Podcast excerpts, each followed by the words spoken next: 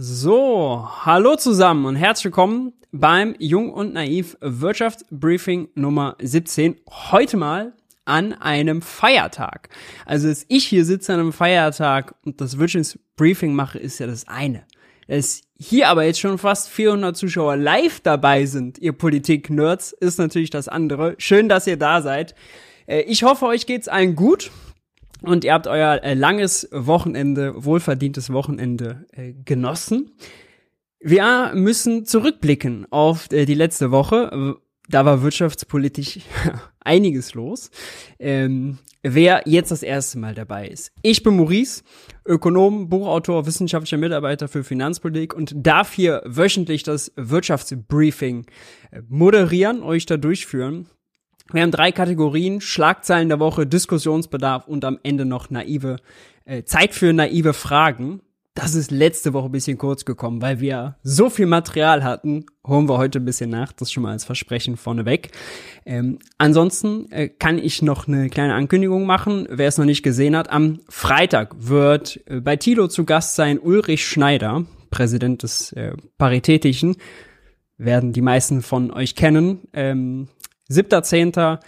auf jeden Fall äh, einschalten, äh, im Chat beteiligen, das wird interessant.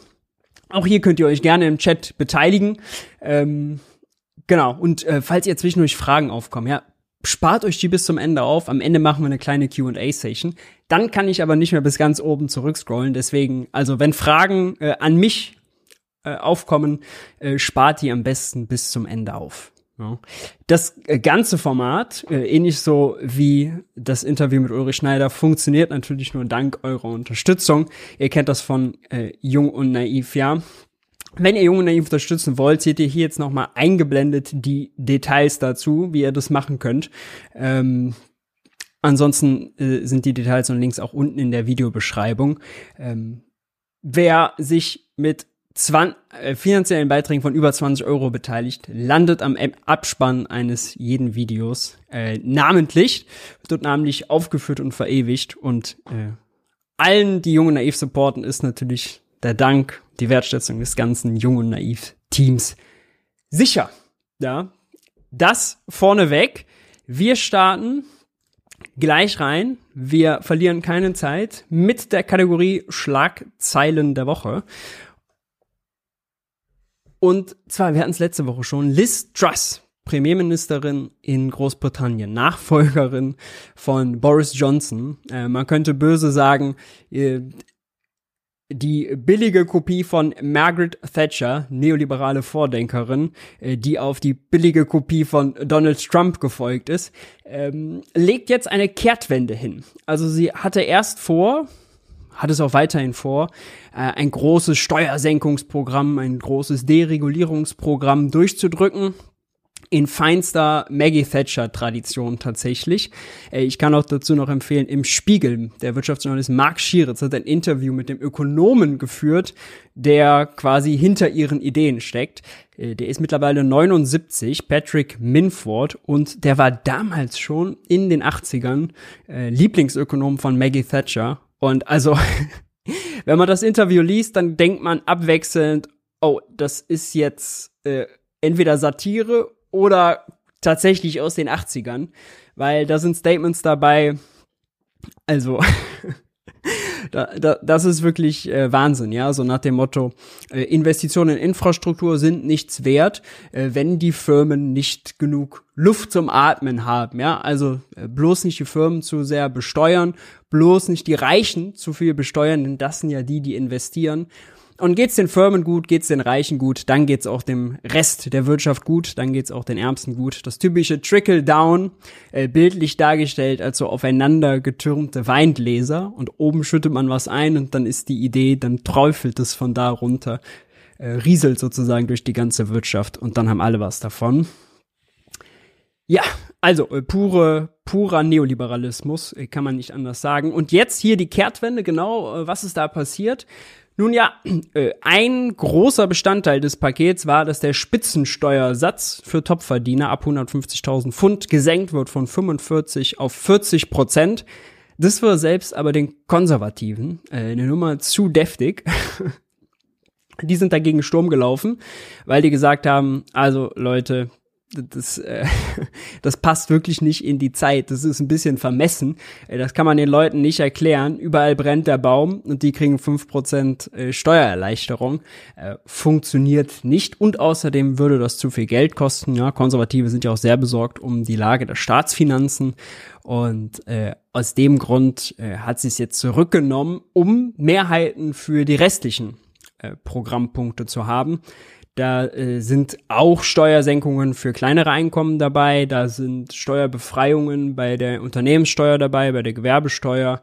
Da äh, lehnt sie einige andere äh, geplante Steuererhöhungen, zum Beispiel auf Alkohol, ab äh, und, und, und. Und es gibt einen großen Energiepreisdeckel. Aber das ist jetzt hier die interessante Meldung von heute. Äh, Topverdiener kommen doch nicht mit rein, werden doch doch nicht so stark entlastet. Ähm, die profitieren natürlich aber insgesamt äh, trotzdem, weil wenn Gewerbesteuer gesenkt wird oder auch wenn untere Einkommenssteuersätze gesenkt werden, dann profitieren natürlich auch die, die viel verdienen. Ja. Soweit dazu. Äh, dann äh, mal was aus dem Bereich Verbraucherschutz. Ja, äh, das Handelsblatt hat ein recht interessantes äh, Interview. Ähm, wo es äh, darum geht, wie denn jetzt äh, sozusagen die Preis die Preise in den Supermärkten gebildet werden, ja, und was da jetzt für Tricks angewendet werden. Und äh, zwei Sachen wollte ich mal rausgreifen. Es ist interessant.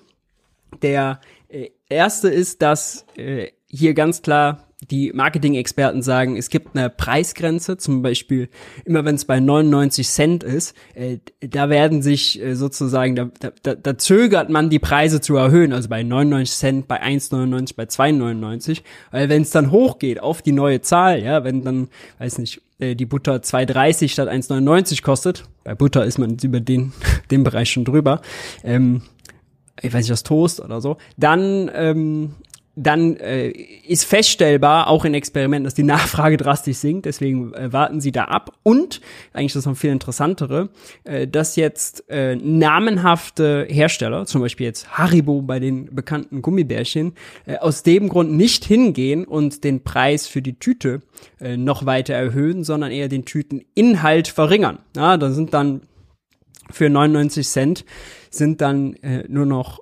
175 äh, Gramm in äh, dem Haribo, in der Haribo-Tüte äh, und nicht mehr 200. Hm. Äh, fand ich ganz interessant. Ähm, kommt, passt natürlich in diese ganze Diskussion, ja, wie fressen sich die Preissteigerungen, die von der Energie vor allem kommen, langsam durch die ganze Wirtschaft durch. Haben wir hier schon oft drüber geredet. Dann gibt's eine ziemlich düstere Prognose von ähm, den ist ein bisschen so besser, von äh, den führenden Wirtschaftsforschungsinstituten. Das haben sie vorgestellt, auch in der Bundespressekonferenz. Und zwar prognostizieren, mussten sie ihre bisherigen Prognosen über das Wirtschaftswachstum massiv korrigieren. Ja, wurde noch äh, niedriges Wachstum vorhergesagt für 22, äh, wird das jetzt massiv nach unten geschraubt. Äh, Herbst, Winter, Frühjahr wird jeweils hart. Wirtschaftseinbruch im niedrigen Bereich wird prognostiziert. Auch für 23 insgesamt soll die Wirtschaft schrumpfen, nicht wachsen. Und dann gibt es noch das düstere Szenario, dass bei einer Gasmangellage, wenn also Richtung, wenn der Winter kalt wird und wenn äh, nicht genug gespart wird und Gas tatsächlich ausgeht und äh, dann einige Bereiche schließen müssen, dicht machen müssen, wenn dann Gas abgestellt werden muss, dann geht man tatsächlich von einem Konjunktureinbruch bis zu 8%, 7,9% aus. Also, äh, das ist heftig, das ist massiv, da gehen dann auch massig Arbeitsplätze verloren, verlieren Leute massig Einkommen. Das wird die ganze soziale Unwucht der Krise noch vervielfältigen. Ja, und man stelle sich nur vor, wir haben ja jetzt eine Situation, wo uns das Gas ausgeht, nachdem wir die Gasspeicher füllen konnten für den Winter. Jetzt gibt's aber ja viele Ökonomen, zum Beispiel Rudi Bachmann, die schon gleich im März gefordert haben, quasi die Cold Turkey Variante zu machen, den kalten Entzug direkt auf russisches Gas zu verzichten, in, an dem Zeitpunkt, wo die Gasspeicher auch leer waren, äh, nicht auszumalen, wie dann die Prognosen gewesen wären, wie hart es dann unserer Wirtschaft zugesetzt hätte.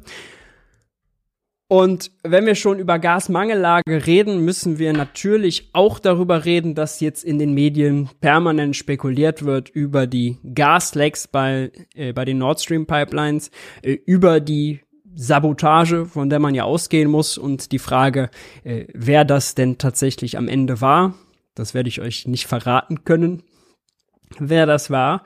Ähm, aber grundsätzlich muss man ja sagen, sehr interessant, äh, oder was heißt interessant, sehr bedenklich, ja, interessant ist wirklich der falsche Ausdruck, ist bedenklich, ein solcher Angriff auf die Energieinfrastruktur. Ähm, der Gaspreis ist danach in die Höhe gesprungen, ist jetzt langsam wieder runtergekommen. Ähm, da gehen natürlich massive Unsicherheiten mit einher.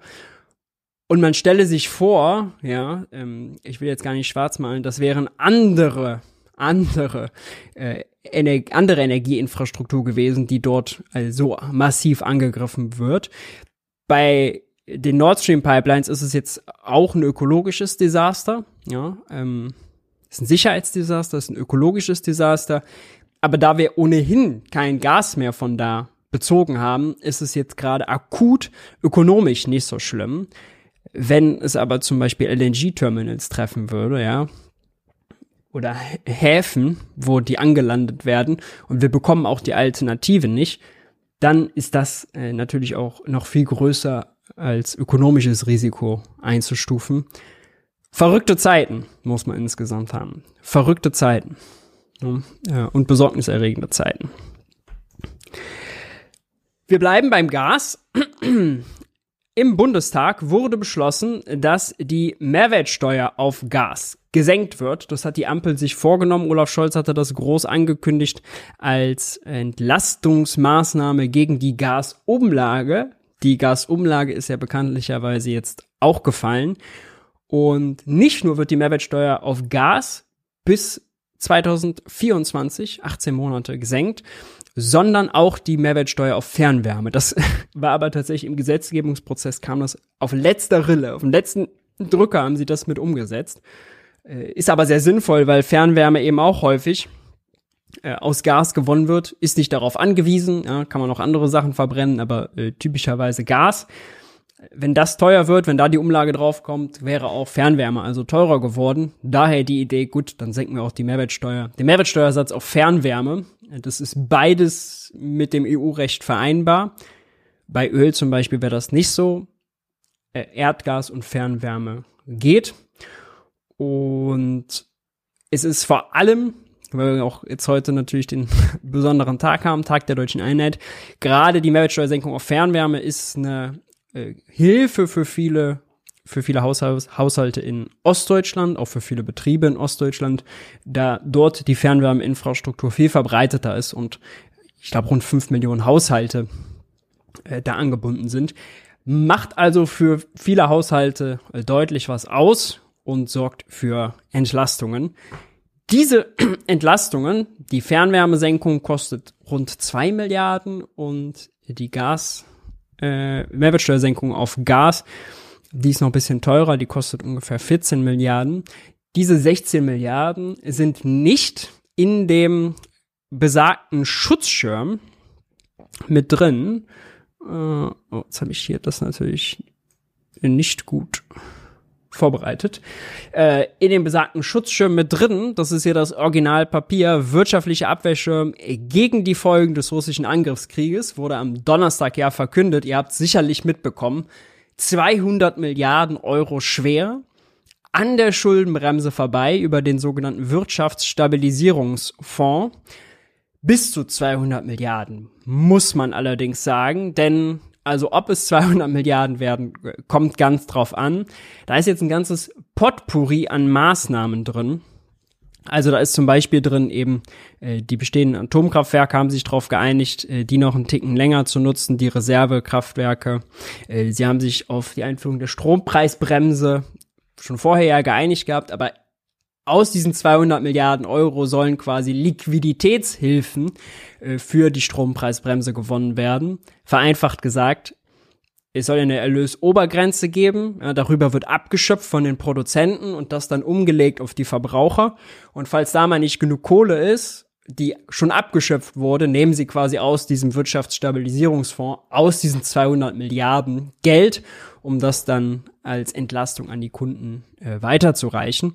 Wie viel davon nötig sein wird, kommt ganz drauf an. Das haben sie auch noch nicht quantifiziert. Das ist auch so ein bisschen ja, also schon gang und gäbe mittlerweile bei der Ampel, dass man, also wie viel da jeweils wann wie kommt, ja, und wie die einzelnen Maßnahmen dann bepreist sind, das muss man sich dann als Journalist oder hier als Wirtschaftsbriefer bei Jung und Naiv dann meistens selbst erschließen. Da sind sie sehr häufig sehr ungenau, hauen erstmal die Botschaft raus, 200 Milliarden, was dann wirklich alles darunter zählt, wie sie auf die Zahl gekommen sind, bleibt dann immer erstmal offen. Am prominentesten natürlich äh, neben der Strompreisbremse die Gaspreisbremse, ähm, die damit finanziert werden soll. Dazu gleich nochmal im Detail mehr, ähm, auch was der Unterschied vielleicht zwischen Gaspreisbremse und Gaspreisdeckel ist.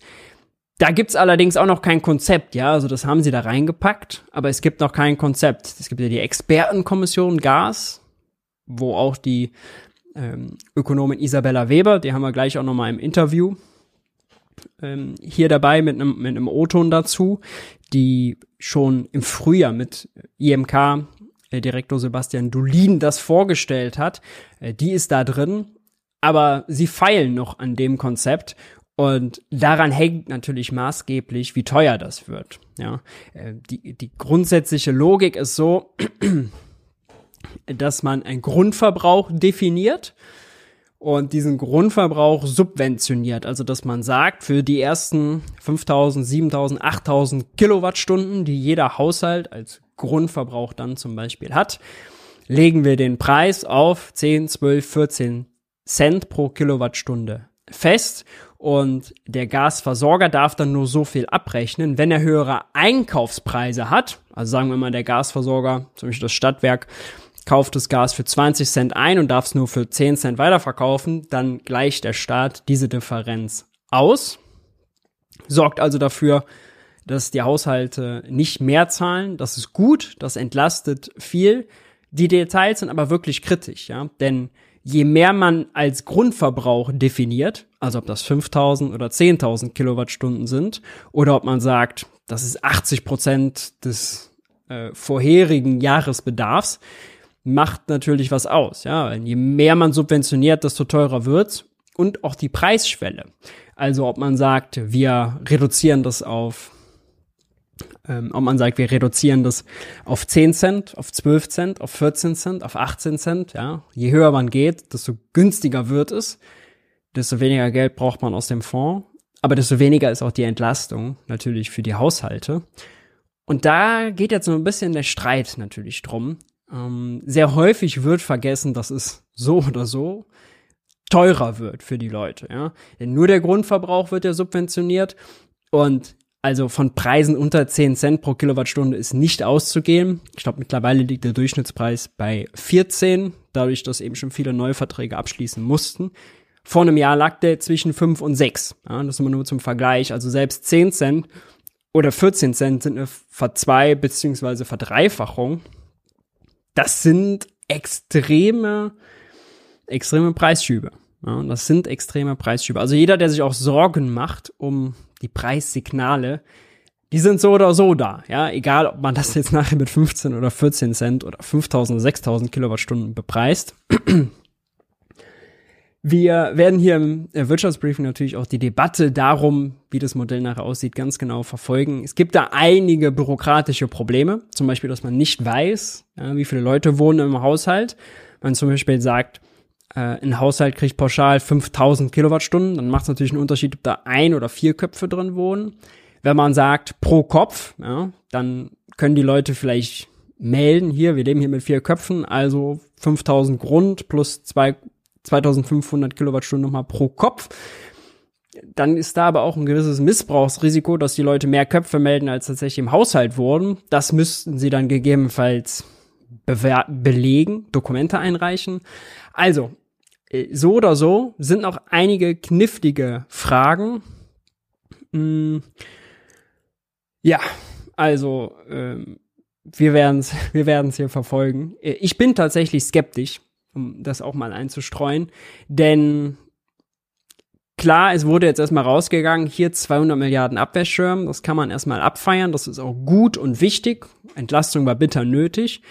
Aber es kommt halt ehrlich auf die Details an, ja, wie das nachher aussieht. Äh, wenn sie nur, weiß nicht, 4000 Kilowattstunden äh, da subventionieren, dann hilft das natürlich etwas, aber ist nicht so viel, äh, wie sozialpolitisch gegebenenfalls geboten wäre, ja. Das heißt, äh, skeptisch bleiben, äh, die Details abwarten. Wir werden es hier äh, ganz genau beobachten und bewerten.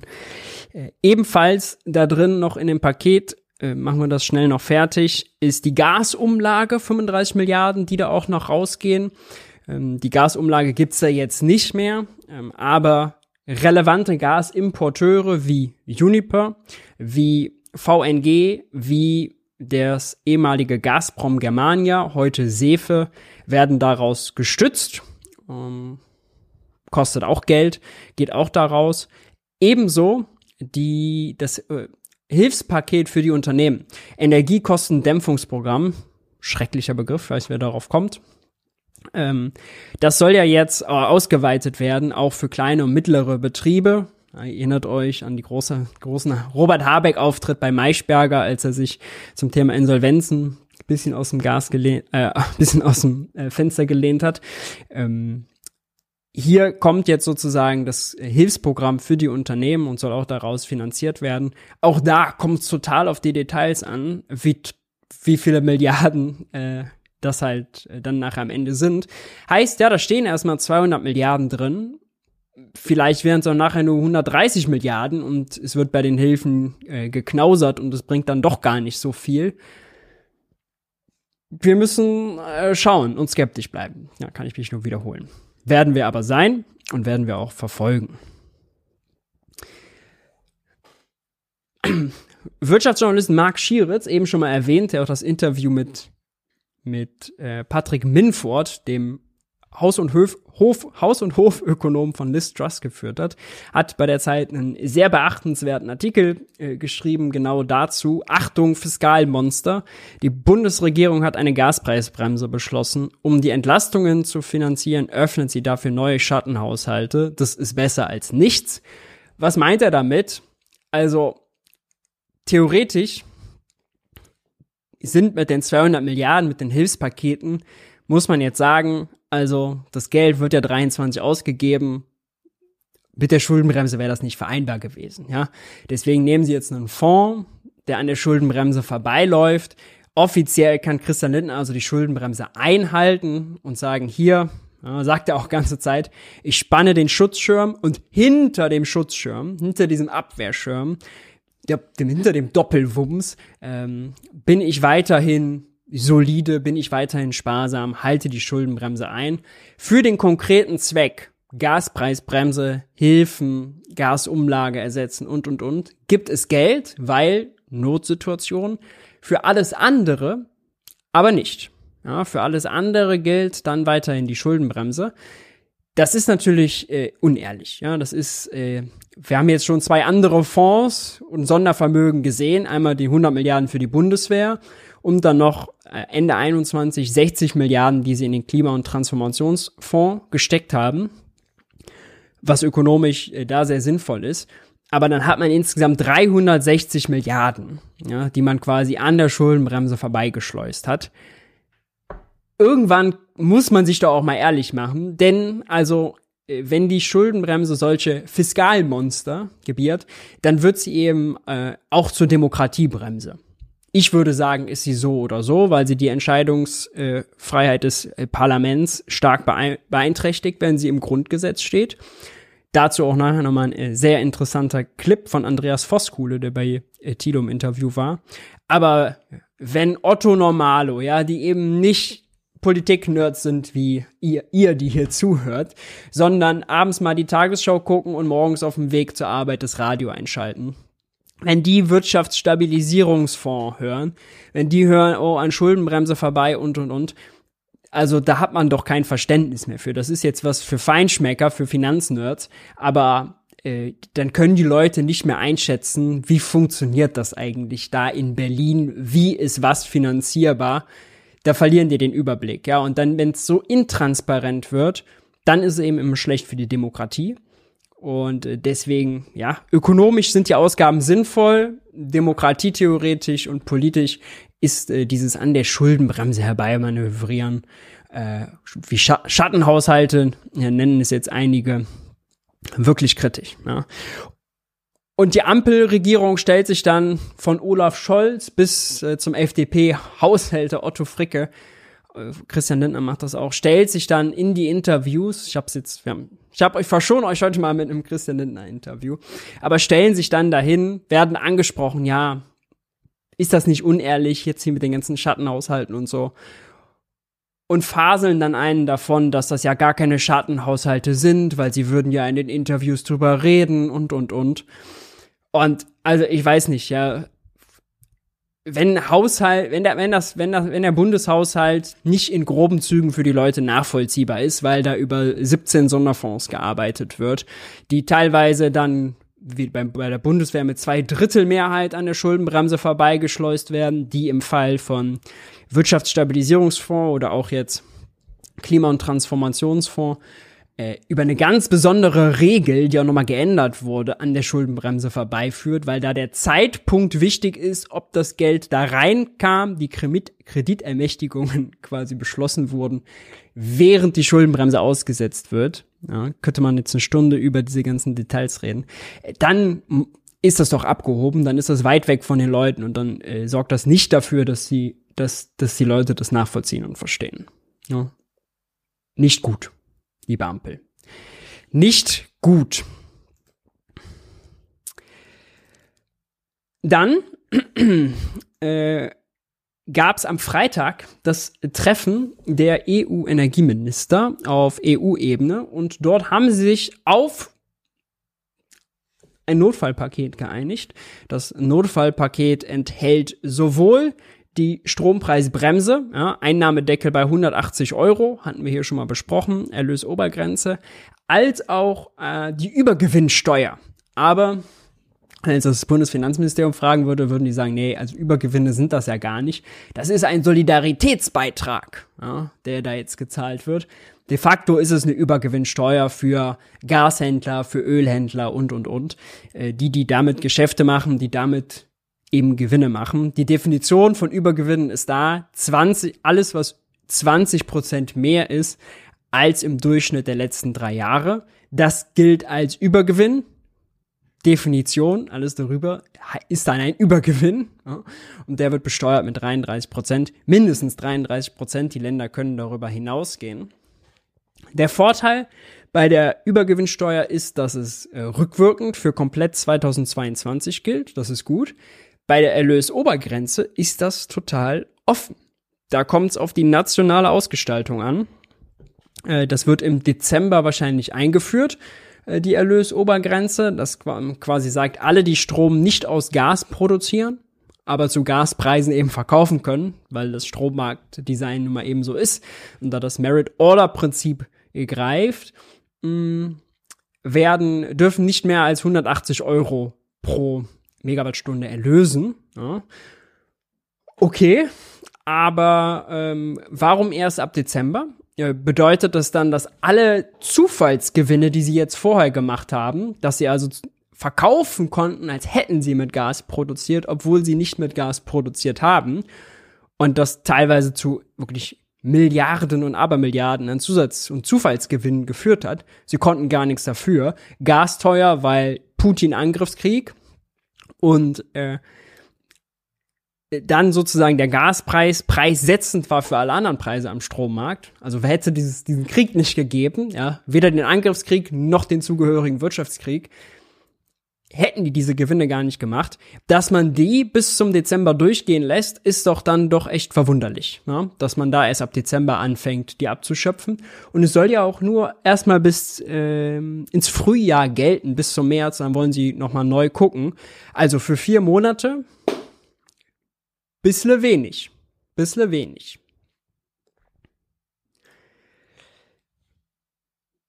Zum Thema Gaspreisbremse zurück haben Clemens Fußt, war auch schon mal zu Gast bei Tilo zum Interview, sehr empfehlenswert, und Isabella Weber, die haben wir gleich auch im Interview äh, ein Streitgespräch geführt. Und eben zur Frage, Gaspreisbremse sinnvoll oder nicht. Isabella Weber ist dafür, Clemens Fuß ist dagegen. Warum erwähne ich das jetzt? Nun, ich erwähne das eigentlich nur, weil es da einen sehr interessanten Satz gab von Clemens Fuß, den ich mal kurz zitieren will. Und zwar äh, sagt Clemens Fuß, die Frage ist allerdings, ob Menschen diese Anreize, sprich zum Gas sparen, noch so wahrnehmen, wenn die Bundesregierung 200 Milliarden zur Senkung der Energiepreise ankündigt. Ich sehe die Gefahr, dass der Eindruck entsteht, alles nicht so schlimm, jetzt drehen wir die Heizung doch auf. Die Gaspreisbremse könnte so direkt zum Gasmangel führen. Dann müssen wir im Frühjahr für die Unternehmen das Gas rationieren. Das würde einen dramatischen Wirtschaftsabschwung bedeuten. Ja, mit dem Rest kann man übereinstimmen. Aber die Vorstellung, wenn man jetzt eine Gaspreisbremse einzieht, würden die Leute sich denken, oh, es gibt noch gar keine Gaspreisbremse, es gibt ja noch gar kein Modell. Er macht das Argument ja schon, weil die Leute scheinbar hören, 200 Milliarden Abwehrschirm, das soll viel, viel sein. Und deswegen würden sie dann jetzt sagen, okay, scheiß drauf, dann heiz ich doch, als gäbe es keinen Morgen. Ja, Fenster auf, Heizung auf 5, wir machen jetzt hier Sommerwind. Ähm, da muss man schon fragen, also wie weit von der Lebensrealität der meisten Menschen ist das weg? 40 Prozent hatten vorher schon kaum Ersparnisse. Die sind, die müssen jetzt wirklich gucken, wie sie klarkommen. 60 Prozent können mittlerweile schon keine neuen Ersparnisse mehr bilden, geben ihr ganzes Einkommen aus, um den Alltag zu bewältigen, haben Angst vor der nächsten Nebenkostenabrechnung. Und es ist ja so oder so klar, selbst mit Gaspreisbremse, dass es teurer wird. Ja?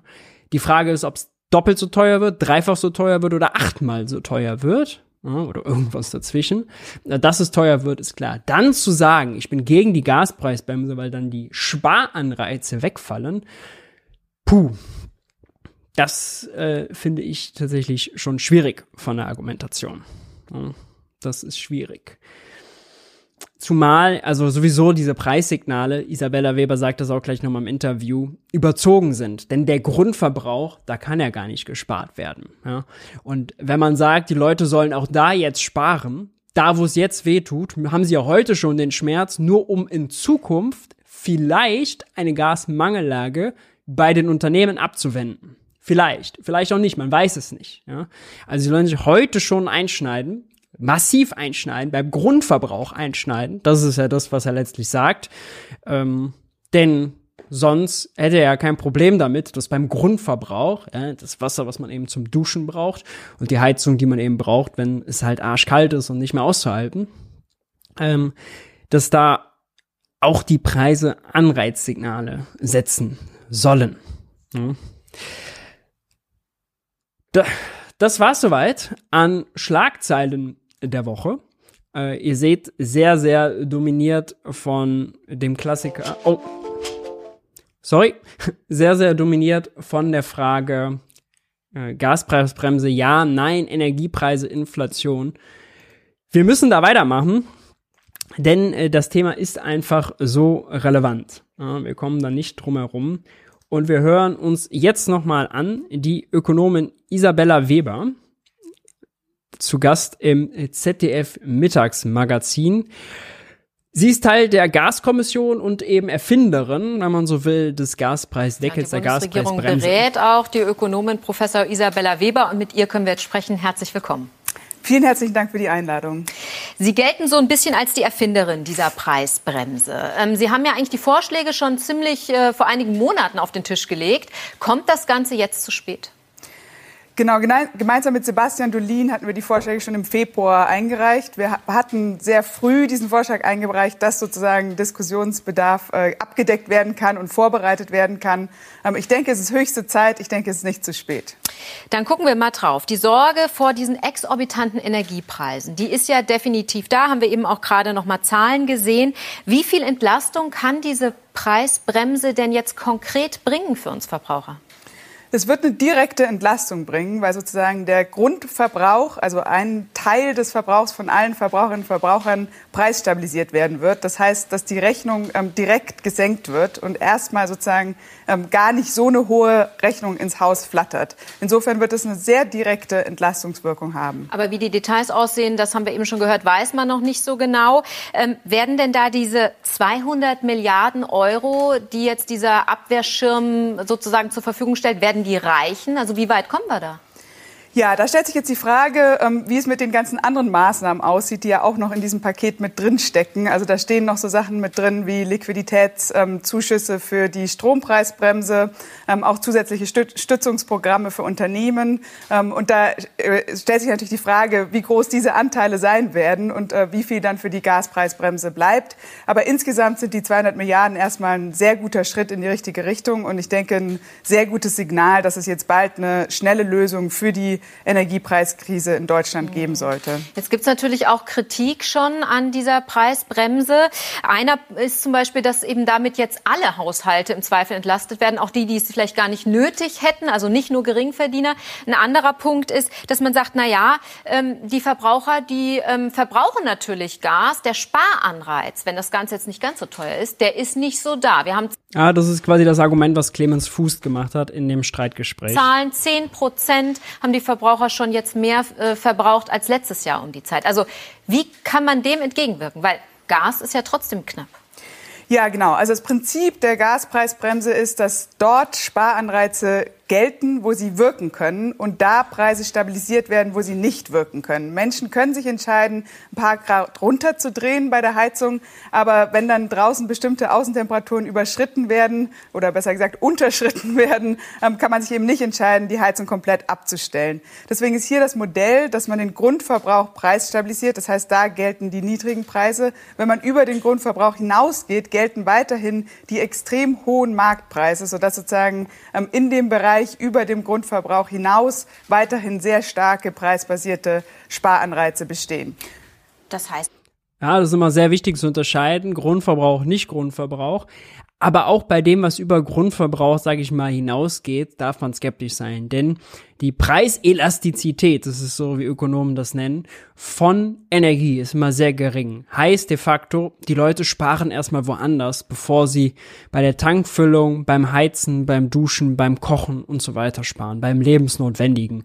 Da sparen sie lieber Kaufkraft, indem sie mal einen Möbelkauf aufschieben, indem sie mal eine Urlaubsreise aufschieben und, und, und nicht eben direkt bei der Energie. Und deswegen sind da die Preissignale wenig erfolgreich. Ja? Ähm, die sind im Zweifel ein Verarmungsprogramm, ohne dass mehr oder ohne dass sozusagen Energie gespart wird, ja.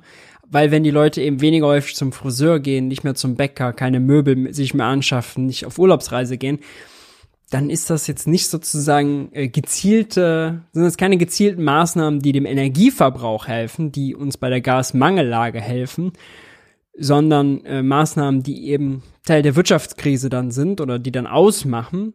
Und dann hat man quasi das Schlechteste aus beiden Welten. Weder viel Gas gespart, noch die Unternehmen gerettet. Energiekrise und Wirtschaftskrise gleichzeitig wenn man. Äh, aber man müsste so bei jedem einzelnen Haushalt gucken, wie hoch darf der Grundverbrauch für XY sein, oder?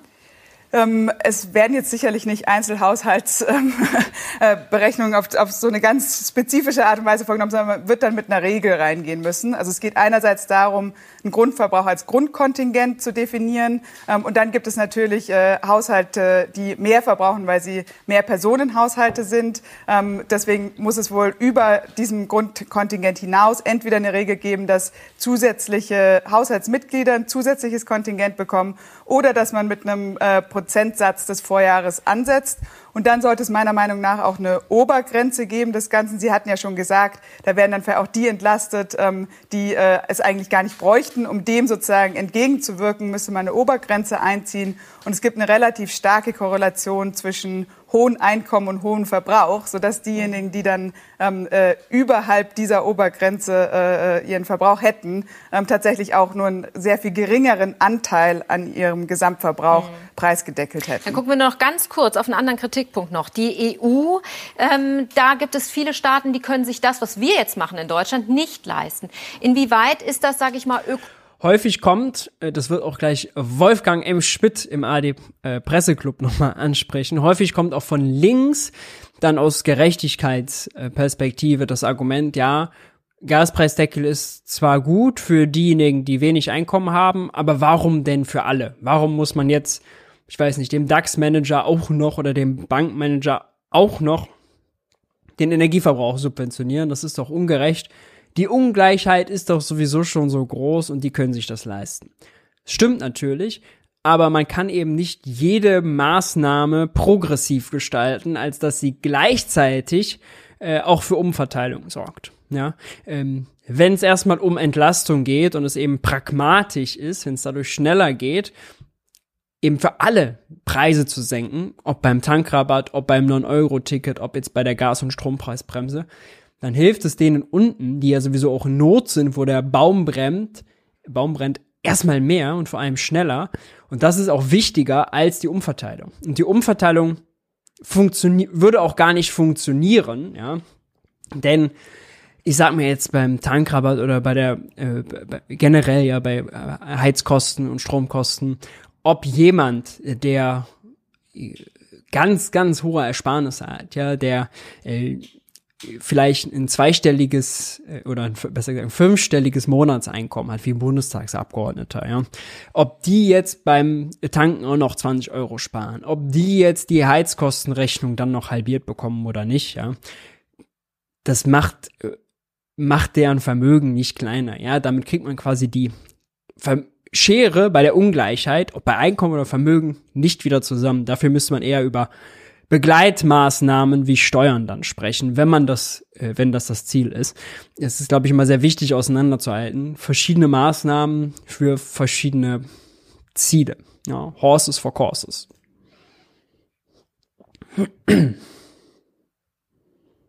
Ökonomisch auch ein Problem, wenn da die Schere in der EU noch weiter auseinandergeht. Das ist auf jeden Fall ein Problem und dazu sollte es nicht kommen. Deswegen braucht es ganz dringend auch eine Einigung auf der europäischen Ebene. Die Gaspreisbremse, die jetzt in Deutschland kommt, steht aber nicht im Widerspruch zu einer europäischen ähm, preisstabilisierenden Maßnahme. Sagt Professor Isabella Weber, Beraterin der Bundesregierung. Vielen Dank für Ihre Zeit heute. Vielen herzlichen ja, warum andere europäische Länder sich das nicht leisten können sollen, äh, bleibt noch das Geheimnis vom ZDF. Klären wir nicht auf. Stattdessen wechseln wir zum ARD Presseclub von gestern. Äh, zu Gast war Wolfgang M. Schmidt, werden viele von euch kennen von der Junge Naiv Politikanalyse, ebenso wie von seinem zwei äh, YouTube-Kanälen Podcast Die Filmanalyse und Wohlstand für alle. Äh, Wolfgang war zu Gast, wie gesagt, beim ARD Presseclub und es ging genau um diese Themen, was mit der Schuldenbremse, was ist mit der Gaspreisbremse, ähm, gar kein, gar nicht lang Tamtam. -Tam. Äh, wir hören rein. Ich habe da zwei äh, sehr sehenswerte und bemerkenswerte Stellen äh, mitgebracht. Ja, äh, wo auch der Unterschied sehr gut deutlich wird. Noch in der Runde, das äh, vielleicht vorneweg, äh, ist sicherlich ist sicherlich wichtig, ist Anna Lehmann hier in Rot, ist ähm, ist Daniel Wetzel von der Welt, das ist der Herr hier vorne rechts und ist noch von der Rheinischen Post Antje Höning, das ist die Dame hier rechts. Ja. Also, wenn man es aufteilen will, sozusagen die konservative Seite rechts und die progressive Seite äh, links vertreten. Wenn man denn so will. Ein Versorger und einen anderen Teil muss ich voll bezahlen. So ist das, so ist das geplant. Ähm, allerdings muss man sagen, dass ähm, diese, diese, man nennt es fälschlicherweise Gaspreisdeckel, dass dieser subventionierte Teil der Gasrechnung, der wird nicht bei, bei dem früheren Gaspreisniveau bleiben. Also wird sich immer noch sicherlich mindestens verdoppeln oder verdreifachen. Äh, und dann kommt noch, wenn man nicht spart, tatsächlich nochmal der Marktpreis, der beim Zehnfachen heute liegt, nochmal obendrauf. Mhm. Ja. Also der Sparanreiz bleibt in jedem Fall erhalten und niemand sollte sich Illusionen machen, dass er zu den früheren Preisen weiterhin äh, Gas bekommt und verbrauchen kann. Also ja. es wird bei einer Verdopplung beim Verbraucher mindestens bleiben. Bei Höning dann, Herr Schmidt.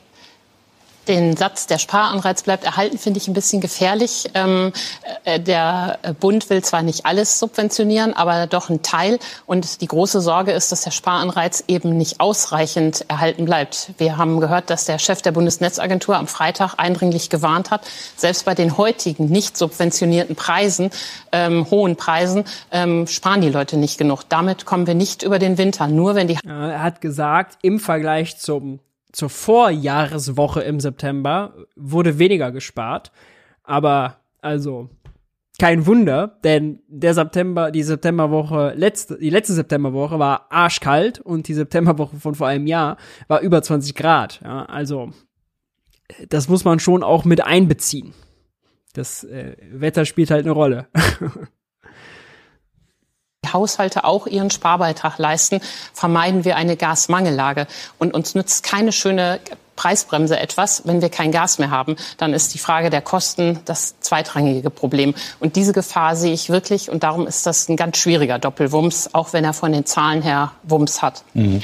Aber Frau hier finde ich auch immer ein bisschen sinnlos in der Debatte tatsächlich. Das Mangellage entweder wir führen die jetzt schon künstlich und dosiert herbei, indem ja dann diese Sparanreize gelten sollen, aber auch da wird ja dann Gas gespart, was gebraucht werden könnte.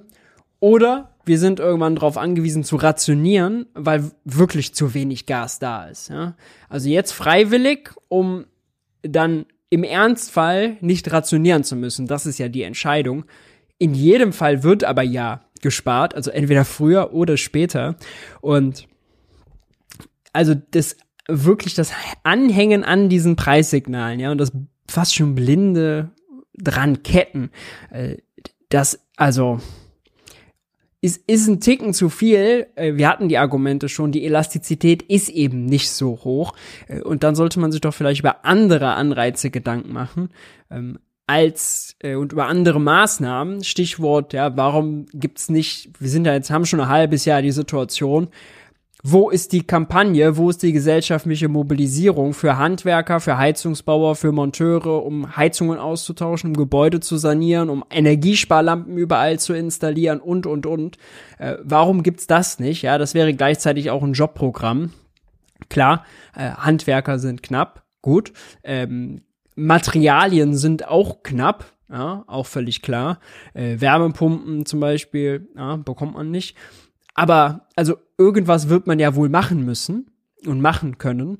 Ähm, und warum gibt's da keine Kampagne, nicht mal im Ansatz, irgendwas, ja? Äh, es gibt so ein bisschen was, was jetzt Firmen betrifft und äh, den sogenannten Fuel Switch, ja? äh, wo sie dann zum Beispiel von Gas auf andere äh, Stoffe, Öl zum Beispiel oder so, ähm, wechseln. Aber wo ist die Kampagne, wo dann Quereinsteiger gesucht werden, um Handwerkerprobleme zu lösen oder so, ja? Äh, warum werden nicht private, weiß nicht, Badsanierungen oder so oder Poolausbauten, warum setzt der Staat da nicht einen Anreiz, die zu verschieben, um da das Personal zu gewinnen für die energetische Gebäudesanierung, um über den Winter zu kommen?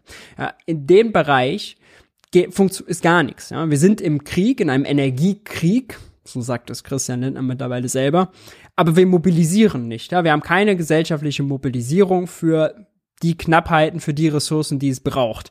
Beim LNG gibt's das, ja, da werden dann schwimmende Tanker beschafft und äh, dann wird dann mit den Firmen wird nach Katar geflogen, nach Saudi-Arabien, ähm, wird den, den netteren äh, Autokraten wird dann die Hand geschüttelt so, für Thema Gasbeschaffung, klar, äh, das Ziel wird damit erreicht. Aber warum nicht in anderen Bereichen? Ja? Also da muss man schon die Frage stellen, immer nur über die Preisanreize zu reden, ist dann, ist dann irgendwann äh, zu wenig. Das Pferd ist dann auch irgendwann totgeritten.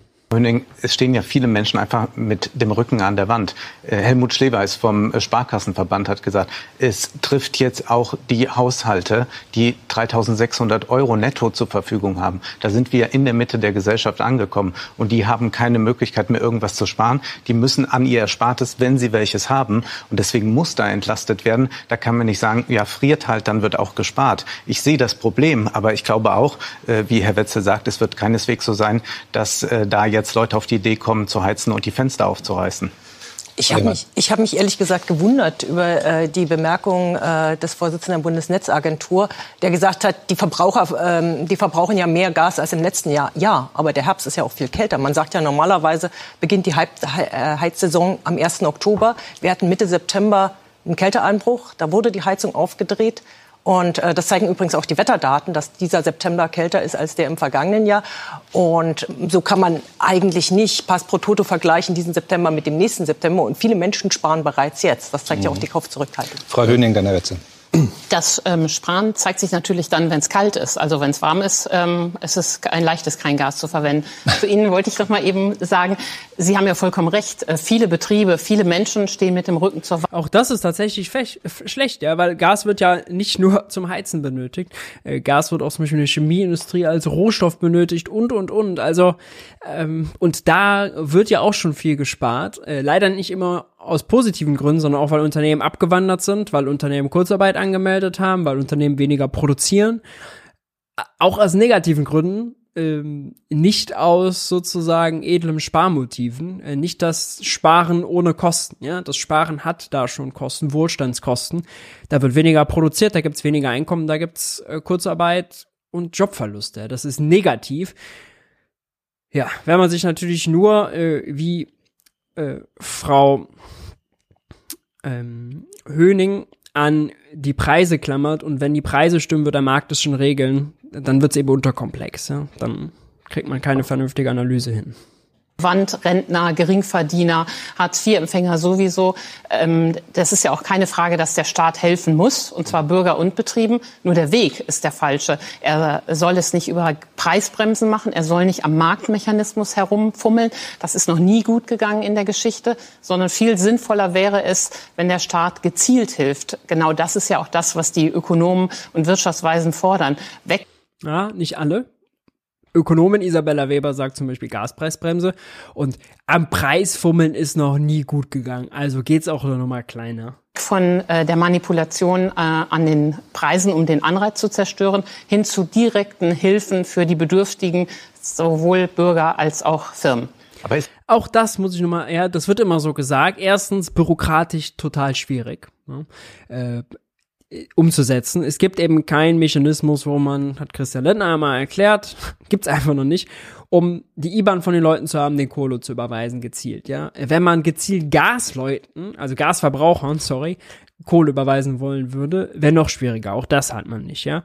Aber, also, der Unterschied, den Preis zu senken, den Preis zu deckeln oder direkte Transfers auszuzahlen, ist, wenn man ist auch kein großer, wenn man eben akzeptiert, dass Leute beim Grundverbrauch eben nicht sparen können. Grundverbrauch ist Grundverbrauch, äh, da ist nicht viel mit Sparen. Das heißt, selbst wenn sie dafür teure Preise zahlen müssen, wenn man das also nicht deckelt, nicht bremst, aber auf der anderen Seite direkte Transfers zahlt, ja, dann geben die Leute halt die direkten Transfers dafür aus, um die höheren Preise zu bezahlen. Der, für den Verbrauch macht es keinen Unterschied, ja. Und wenn, ist der Anreiz eher zynisch, äh, dass Leute, die wirklich arm sind, die es wirklich schwer haben, äh, am Monatsende dann in der kalten Bude hocken, um den Kühlschrank noch voll zu machen, ja. Und das äh, ist zynisch. Das, solche Anreize will man nicht. Ja, äh, zu solchen Anreizen kommt man. Solche Anreize setzt man dann aber eben. Ja, wenn man immer knausert und sagt, nee, müssen nur gezielt sein und bloß nicht in den Marktmechanismus, in den Preis eingreifen. Ist das nicht das Bild eines Marktes, wo sich das wirklich noch richtig klären kann? Und wir haben doch beim äh, Energiemarkt es nicht mit so einem schönen Preisfindungsprozess zu tun, sondern wir haben es da äh, mit geopolitischen Verwerfungen, mit all dem zu tun. Also da muss ja der Staat eingreifen. Wir haben es ja auch mit staatlichen Akteuren zu tun, wenn wir äh, sehen, wer verdient eigentlich an Öl, an Gas und so weiter. Mhm. Das heißt, hier glaube ich, müssen wir doch erkennen, dass ein aktiver Staat äh, sehr wohl da richtige äh, Akzente setzen Richtig, kann. Ein aktiver Staat, ja, aber nicht ähm, am Preis spielen. Ich glaube, Frau Höning hat, glaube ich, Bloß nicht am nur Preis. gesagt und richtigerweise gesagt, dass es stark auf politische Kommunikation jetzt ankommt. Wir haben uns ja lange Zeit an der Gasumlage festgebissen, kommunikativ, und dann haben gesagt, wenn die weg ist, ist alles gut. Und ja, viele Leute glauben, jetzt ist die Gasumlage weg, jetzt ist alles prima, jetzt können wir weiter verbrauchen. Und das ist das, was in hm. vielen Köpfen hängen geblieben ist. Und das war natürlich ein absoluter Nebenkriegsschauplatz. Da haben sich viele Leute äh, draufgeworfen, weil sie gesehen haben, ah, da kann man mal die grünen Minister kritisieren, mhm. da hat er mal einen Fehler gemacht. So, das ist nur ein ganz kleiner Teil gewesen. Das waren 2,4 Cent. Ne?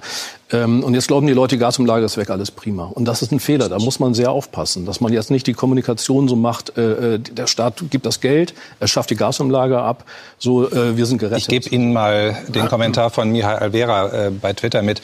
Werden denn auch Maßnahmen zum Einsparen entwickelt? Durch eine Preisbremse wird doch nicht magisch Gas erzeugt. Naja, wie gesagt, das, man muss kommunizieren, dass einfach ähm, große Kosten hängen bleiben. Nicht? Also wir äh, reden nicht über eine Nettoentlastung, sondern über eine Belastungsgrenze, wie Sie richtig gesagt haben. Also ähm, die Leute müssen einfach wissen, selbst wenn ich 80 Prozent meines früheren Verbrauchs subventioniert bekomme, die anderen 20 Prozent, die ich dann bezahlen muss, die muss ich mit dem Zehnfachen des früheren Wertes bezahlen. Dann kommt netto eine dreifache äh, Rechnung hinten raus. Ja. Also das Dilemma, äh, glaube ich, ist beschrieben. Also das eine ist die notwendige Entlastung, damit man nicht pleite geht oder Insolvenz anmelden muss. Ähm, und das andere ist der objektive Mangel an Energie, vor allem an Gas. Und da ändert ja die Preisgestaltung äh, also wenn es insgesamt billiger wird, ist das noch kein Anreiz, weniger zu verbrauchen. Äh, Frau Lehmann, wie groß sehen Sie denn die Gefahr, die die Wirtschaftsforschungsinstitute diese Woche beschrieben haben? Sie haben gesagt, wenn es zu einer Gasmangellage kommt, also zu Deutsch, wenn kein Gas mehr da ist im Winter, dann kann die Volkswirtschaft mit acht Prozent einbrechen. Also ein Ausmaß, das wir noch nicht erlebt haben. Wie groß ist die Gefahr, dass wir einen Absturz der Volkswirtschaft haben? Ich denke, die ist da und die ist groß. Ähm, das hat sich schon im Sommer gezeigt. Insofern hat mich gewundert, dass die Regierung so lange gezögert hat, bis sie dieses Paket vorgestellt hat. Ähm, ich kann nur berichten von einem Besuch bei BASF im August. Die haben gesagt, sie haben nur, also die haben Gas, also in Schwarzheide, im, im Standort Schwarzheide, die haben Gaskraftwerk auf ihrem ähm, Gelände. Die arbeiten auch mit Gas als äh, Rohstoff. Die haben gesagt, unsere Produktionsanlagen sind nur zu 60 Prozent ausgelastet. Ähm, und zwar, weil wir nicht konkurrenzfähig sind. Mhm. Um, und die haben damals schon gesagt, wir brauchen Unterstützung. Mhm. Ich füge einfach noch ein, Herr Schmidt, wir erleben das ja schon an verschiedenen Stellen. AdBlue, so ein Treibstoffzusatz, wird nicht mehr hergestellt, weil die Produktion zu teuer ist. Jemand, der in der Gaskommission mitarbeitet, hat mir gesagt, Salzsäureproduktion sei gerade ein großes Problem und könne an vielen Stellen lahmlegen, was wir dringend für den Alltag brauchen. Also wie hm. schätzen Sie das ein? Das ist sehr ernst, denn wir müssen sehen, das ist etwas anderes als bei äh, der Corona-Krise, wo wir Restaurants oder so geschlossen haben. Äh, das ist für die Binnenwirtschaft problematisch, aber da kann man sehr unterstützend eingreifen. Wir sind natürlich auch in einem globalen Wettbewerb. Und wenn da äh, die deutsche Industrie zusammenbricht oder äh, zumindest nicht so produzieren kann wie gewohnt, dann verliert man natürlich an Wettbewerbsvorteilen. Und da ist die Angst groß und diese Angst ist auch berechtigt. Und es ist erstaunlich, dass es ja Ökonomen äh, gab, wo ein bisschen der Wunschvater des Gedanken war es im März, die schon glaubten, wir können eigentlich sofort aus dem Gas aussteigen. Es wird ganz leicht gehen, vielleicht zwei, drei Prozent BIP weniger. Nee, wir sehen gerade, wie krass es sein kann, obwohl wir noch weiter ja äh, bislang noch äh, Gas bezogen hatten, auch mhm. aus Russland. Also es ist äh, eine sehr heikle Situation und vielleicht hat man dann doch, was das angeht, zu lange gezögert, auch was die Bremse anbelangt. Die Ökonomin Isabella M. Weber hat das im Februar vorgestellt, dieses Konzept. Und jetzt ist sie auch in diesem Gremium. Es ist also sehr gut besetzt. Sie kennt sich aus mit Preisbremsen und Kontrollen. Aber es hat lange gedauert. Man hat dicke Bretter gebohrt. Mhm. Frau Höning. Ja, also Isabella Weber die wir eben im ZDF-Mittagsmagazin gesehen Herr Wenzel, haben. was tun? Die Industrie spart ja in der Tat schon sehr viel Gas. An der hat ja die Netzagentur nichts auszusetzen. Und das liegt daran, dass äh, die auf dieses Preissignal reagieren. Ähm, weil es so teuer ist, ähm, sparen äh, sie gerade ein. Und zu den acht Prozent, das ist natürlich wirklich ähm, etwas, was wir noch nicht hatten. Das hatten wir nicht in der Finanzkrise, das hatten wir nicht in der Corona-Krise. Mhm. So eine Rezession hatten wir noch nicht. Das ist eine Dimension, ähm, an die wir uns da gewöhnen müssen, die uns da droht. Umso wichtiger eben den Darf ich einmal, um das nochmal zu markieren? Also es besteht Einvernehmen am Tisch. Also das ist zunächst mal eine seriöse Prognose, dass, falls wir kein Gas mehr haben, dieser Absturz so stattfindet. Also niemand schüttelt den Kopf, alle sagen ja. Das heißt also, die zentrale Frage ist doch, wie man genau das verhindern kann. Ja, genau. Das muss man, indem man diese ähm, Sparvorgaben macht. Das muss man auch machen, indem man natürlich ab sofort keine Gaskraftwerke mehr verwendet ähm, für die Stromerzeugung. Mhm.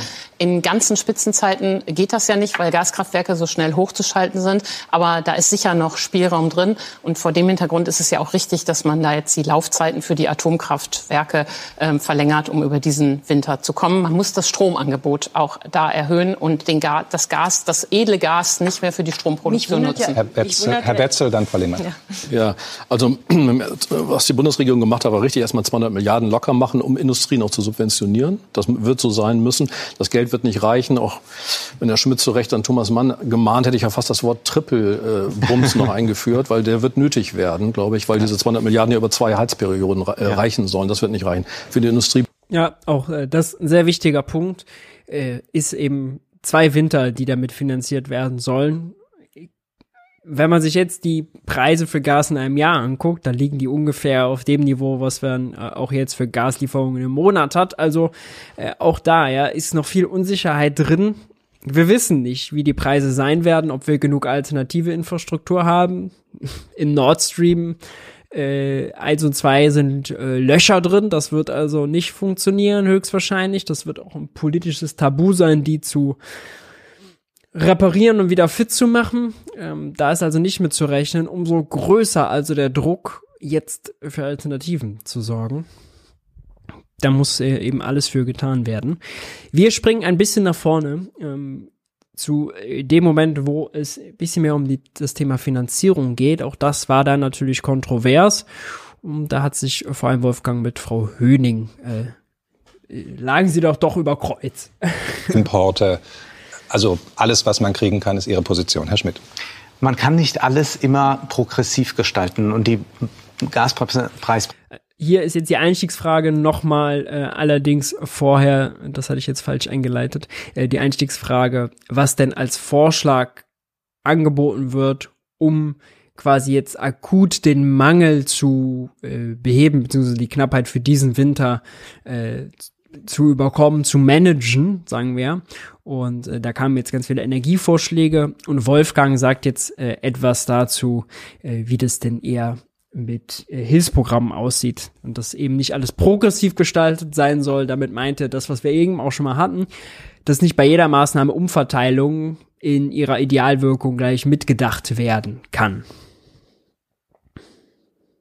Bremse ist nicht progressiv gestaltbar. Äh, sie ist nun jetzt so, dass alle ein bisschen was davon haben. Und was ja, die, die na, man kann nicht alles so gestalten, dass die, die reicher sind, mehr belastet werden und die, die ärmer sind, äh, äh, dann weniger Belastung mhm. haben. Damit muss man leben. Äh, man kann aber woanders ja progressiv äh, etwas gestalten. Man kann ja auch eine Erbschaftssteuer oder sonst was einführen, wenn man das unbedingt möchte. Ja. Das muss aber nicht immer bei jeder einzelnen jetzt energiepolitischen Maßnahme durchdiskutiert werden. Ich glaube, da verlieren verlieren wir uns im Kleinteiligen. Ja, natürlich muss Energie äh, beschafft werden, aber äh, langfristig, und mit langfristig meine ich schon in zwei, drei, vier Jahren und nicht in 15 Jahren, müssen wir uns vollkommen anders aufstellen. Und ich glaube, der, der, der große Hemmschuh, und der große Hemmschuh, auch warum es so spät jetzt eingeführt wurde mit der Bremse, ist, dass Christian Lindner an der Schuldenbremse festhalten will.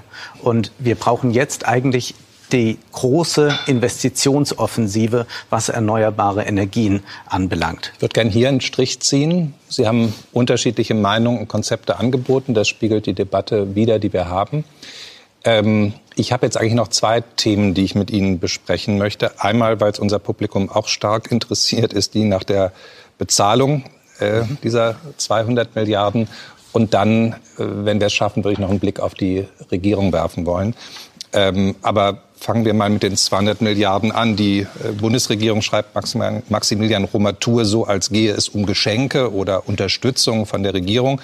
Tatsächlich zahlen das doch die Bürger selbst, vor allem die späteren Generationen. Frau Hüning, können wir uns die 200 Milliarden leisten? Ist das jetzt der richtige Weg? Meine Frage geht erstmal an die konservative Seite, ist ja klar. Gegen die Preisbremse habe ich ja gesagt, äh, an den ja. 200 Milliarden an sich. Ähm, äh, wir werden ganz viel Geld aufwenden müssen und dabei wird es auch nicht bleiben.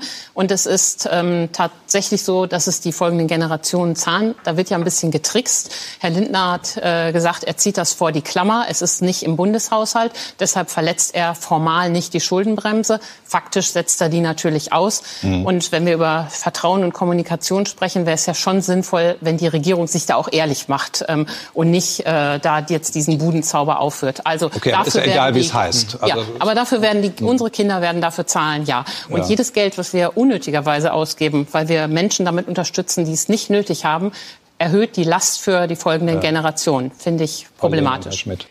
Also da könnte man selbst mal auf die Seite vom Bund der Steuerzahler gehen. Die haben so eine schöne Grafik, wie sich denn die Schulden Deutschlands entwickelt haben und zwar nicht im Vergleich zur Wirtschaftsleistung, sondern absolut. Ja, und da sieht man die Balken, äh, die Säulen, Säulen sind es ja, Balken so, Säulen so, werden immer größer. Gibt eine Ausnahme, paar Jahre unter Wolfgang Schäuble, der hat bisschen sparen können, weil die EZB eine Niedrigzinspolitik gemacht hat. Da hat er so viel Zinsen gespart, dass er einen kleinen Überschuss, einen Überschuss im Haushalt hatte, damit die Säulen ein bisschen reduziert hat. Aber über lange Zeiträume in jedem Staat wachsen die Säulen, ja. Das hat diverse Gründe, die auch völlig okay und normal sind, jetzt hier zu weit führen. Aber wenn das der Fall ist, ja, wenn also die Schulden nominal immer zunehmen, dann stellt man sich ja die Frage, also wann wird das denn zurückgeführt, wenn sie sagt, die 200 Milliarden müssen die künftigen Generationen bezahlen? Wann? Äh, welche Schulden zahlen wir gerade? Ja, was zahlen wir gerade zurück mit unseren Steuern? Wo wird, wo wird Schuldenabbau betrieben? Also vor 50 Jahren war der, war die Säule noch so groß, jetzt ist sie so groß. Trotzdem konnten wir noch 450 Milliarden für Corona raushauen, jetzt 200 Milliarden für die Bundeswehr, 200 Milliarden für den Abwehrschirm, 60 Milliarden fürs Klima. Und wenn wir noch mehr, Christian Lindner noch mehr Anleihen verkaufen wollen würde, könnte er es auch machen. Der Kapitalmärkte lechzen nur so nach deutschen sicheren Staatsanleihen. Also, ähm, das wird immer so vor sich hergetragen, so als Argument. Aber selbst wenn man sich nur das anguckt, ja, dass eben die nominalen Schuldenstände immer steigen, dass sie in anderen Ländern noch viel, viel größer sind, so, was zahlt unsere Generation jetzt an Schulden zurück, die die Generation vorher gemacht hat? Ja, was zahle ich zurück, was die Generation von Frau Höning äh, gemacht hat an Schulden? Ja, äh, welcher Betrag ist es? Woran mache ich es fest? Ist eben, ja, da hört das Argument dann leider auch schon auf. Äh, ist halt reine Polemik. Reine konservative Polemik. Ja, ähm, es ist aber nicht alternativlos, dass die folgenden Generationen das zahlen. Ich finde es erstmal richtig, dass jetzt Schulden aufgenommen werden. Ähm, das ist schnell mobilisierbares Geld. Auf der anderen Seite kann man ja auch mal auf die Einnahmeseite schauen. Also Deutschland ist ja kein armes Land. Es gibt 12 Billionen Euro an Nettovermögen. Und davon sind ein Drittel in der Hand von einem Prozent. Also wenn man sagt, man will Leute, die es wirklich nötig haben, nicht zusätzlich äh, die es nicht nötig haben, nicht zusätzlich unterstützen, dann kann man mit Instrumenten wie zum Beispiel einer einmaligen Vermögensabgabe arbeiten. Laut Berechnung des DIW würde das etwa 300 Milliarden Euro, das ist das, was jetzt in dem Wirtschaftsstabilisierungsfonds steckt und was im Sondervermögen Bundeswehr steckt, bringen. Und dann hätte man es schon mal gegenfinanziert. Und laut Berechnung der Wirtschaftsweisen wir brauchen gar nicht, gar diese, ich glaube, wir brauchen gar nicht immer in dieser Finanzierungsfalle zu kommen, sondern wir müssen auch einfach anerkennen, ein äh, reiches Land, das stabil ist, kann viel mehr Schulden machen, als Deutschland das es gerade tut. Wir sind noch unter 70 Prozent Schuldenquote. USA liegt bei 130 Prozent. Japan, Extrembeispiel, 250 Prozent und die haben noch nicht mal eine nennenswerte Inflation. Das heißt, es wäre viel mehr Spielraum da. Und Lindner hat ja noch mal gesagt, wir bleiben bei der Schuldenbremse. Das ist ein Signal an die Kapitalmärkte. Mhm. Aber wir haben jetzt gesehen diese Woche, die Kapitalmärkte sind so entspannt, trotz dieses Schattenhaushalts, seien wir ruhig ehrlich, von 200 Milliarden, dass sogar die Rendite auf Staatsanleihen sogar noch runtergegangen ist. Das heißt, man ist da ganz entspannt. Und wenn man jetzt nicht dauerhaft diese konsumtiven Ausgaben hat, also man kann natürlich jetzt nicht äh, das Gas äh, zehn Jahre der Bevölkerung finanzieren, aber wenn man investiert und da richtig viel Geld in die Hand nimmt, dann wird man eher als Land attraktiver für die Kapitalmärkte noch. Und dann hat man nicht den Eindruck,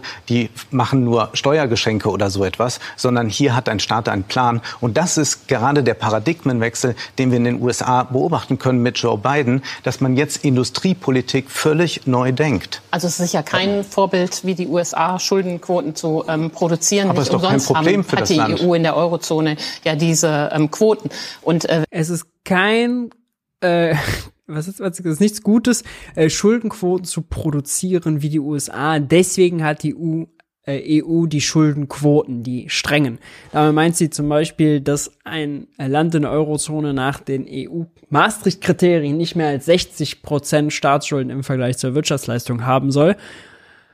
Also von den Euro-Ländern liegen, glaube ich, irgendwie 15 von 19 da drüber. Ja, auch Deutschland. Äh, Italien, Frankreich, Griechenland, äh, die liegen äh, auf Höhe der USA, teilweise höher. Also, äh, was ist das für eine Argumentationsführung zu sagen, wir haben uns politische Regeln gegeben, die sagen 60 Prozent, deswegen ist es nicht gut, dass die USA 140 Prozent macht. Kein ökonomisches Argument dahinter. Ja, reiner Verweis auf bestehende Regeln, aber kein ökonomisches Argument. Ne? Das ist so ein Pseudo-Argument wirklich, was da jetzt kam, weil das beweist ja gar nichts. Wir hätten uns ja auch komplett hirnrissige Regeln geben können. Äh, wir hätten auch sagen können 15 Prozent, dann hätte sie da auch sich hinsetzen können und sagen, ja, die EU hat ja 15 Prozent als Staatsschuldenquote vorgegeben, also nicht gut, dass die USA 140 macht. Ja, dann wäre das Argument eh weiterhin unsinnig, aber in derselben Unsinnslogik noch stärker. Ja. Äh, wenn man ehrlich ist, ist es einfach kein Argument. Kann man sich ja mal gerade machen. Und äh, Wolfgang hat dann natürlich sehr stark argumentiert, äh, weil das sind immer so, also auch in der konservativen Logik geblieben, ja, oh, wir müssen auf die Kapitalmärkte gucken und die Kapitalmärkte, die wachen, wachen ja darüber, ob die Staaten auch noch weiterhin solide finanziert sind und wenn die uns nur günstige äh, und so zu günstigen Konditionen die Anleihen abkaufen, dann ist alles gut. Oh, aber wenn die dann mehr Rendite fordern, dann heißt es, oh, wir sind unsolide und dann haben wir mehr Zinskosten und und und. Die Realität ist äh, dahinter ja noch eine andere, dass man gar nicht so von den Kapitalmärkten abhängig ist, denn die Europäische Zentralbank äh, hat die Kapitalmärkte komplett in der Hand. Das hat man während der Corona-Krise gesehen. Griechenland hatte mehr Staatsschulden als während der Euro-Krise und eine handfeste Wirtschafts- und Gesundheitskrise am Hals wo lag die Rendite auf griechische Staatsanleihen? Zwischenzeitlich bei 0,5 Prozent. Wo lag sie während der Euro-Krise? Bei bis zu 25 Prozent. Was war der Unterschied? In der Corona-Krise hat die Europäische Zentralbank ein großes Anleihekaufprogramm aufgelegt und damit signalisiert, liebe Banken, die ihr den äh, europäischen Finanzministern neue Staatsanleihen abkauft oder bestehende handelt, macht euch keine Sorgen, die Anleihen sind sicher. Im Zweifelsfall könnt ihr mir die verkaufen. Ich als Europäische Zentralbank bin ja Schöpferin der europäischen Währung, des Euros. Mir kann der Euro nicht ausgehen, ich kann euch die immer abkaufen. Also, es gibt kein Ausfallrisiko, macht euch locker. das war während der Corona-Krise, während der Griechenland-Krise, komplette Gegenteil. Hat die äh, EZB sich zurückgezogen und gesagt, oh, für griechische Anleihen, oh, da sind wir raus ja, hat das äh, erste Anleihekaufprogramm gemacht und griechische Staatsanleihen nicht mit reingenommen, nicht die griechischen gekauft. Ja, also es ist eine politische Entscheidung, ob die EZB, ob die Zentralbank, die Schöpferin des Euros, sagt, Anleihen sind sicher, dann gibt's keine großartigen Zinsaufschläge, keine großartigen Risikoaufschläge, besser gesagt, ja. Dann ist quasi der Zins auf Staatsanleihen gleich dem Leitzins, den die EZB festlegt, roundabout. Oder sie sagt halt, nee, oh, die Kapitalmärkte müssen wir machen und ich lasse die machen äh, und dann gibt's eben Zinsaufschläge. Aber es ist eine politische Entscheidung. Ja, es ist eine politische Entscheidung. Aber Wolfgang natürlich trotzdem, also insgesamt in der konservativen Logik recht, ja. Selbst wenn man das jetzt nicht sieht, ist es völlig richtig. Und das war natürlich, also sagen wir mal, äh, mundgerecht für Frau Höning, äh, zu sagen, aber selbst in eurer sehr konservativen Logik, wo die Finanzmärkte und die Kapitalmärkte ja ach so äh, toll sind im Bepreisen von Anleihen und darüber wachen sollen, ob alles solide zu, zugeht, selbst in der Logik sind deutsche Anleihen beliebt in der Eurozone wie nichts anderes, wollen alle mehr deutsche Staatsanleihen. Ja, sinkt die Rendite auf Euro, äh, deutsche Staatsanleihen, obwohl Christian Lindner mehr Schulden ankündigt. Hm? Man behandelt Deutschland immer so, als wäre es ein Entwicklungsland, was es wird es kosten und äh, die Leute werden es bezahlen. Genau, da hat der ähm, Zuschauer ja sehr guter Hinweis gerade, der ist vielleicht untergegangen. Ich spule noch mal zurück, weil das war wirklich äh, interessant. Sie verweist auf diese Schuldenquoten und Wolfgang wirft richtigerweise ein, die sind gewürfelt. Sich neu denkt. Also es ist sicher kein Vorbild, wie die USA Schuldenquoten zu ähm, produzieren. Aber es ist doch kein Problem haben, für hat das die Land. EU in der Eurozone ja diese ähm, Quoten. Und äh, es wird die uns sind viel kosten. erwürfelt. Und äh, die Leute werden es bezahlen. Genau, da hat der ähm, Zuschauer ja recht. Es ist kein Nein. Geschenk. Es ist ein Geschenk, was er selbst bezahlen kann, wie beim schlechten Weihnachtsfest. Ähm, aber umso wichtiger, dass man äh, keine Ausgaben tätigt, die nicht notwendig sind. Herr Wetzel, also Ja, wir, ähm, bitte. Ähm, es ist ja richtig. Also ich glaube auch, wir können uns aus dieser Krise nur hinaus investieren. Ja, das heißt aber auch, dass wir die Investoren die nicht verschrecken dürfen sozusagen. Also man muss die natürlich auch im Lande lassen und wir müssen die Investitionsbedingungen gut halten. So.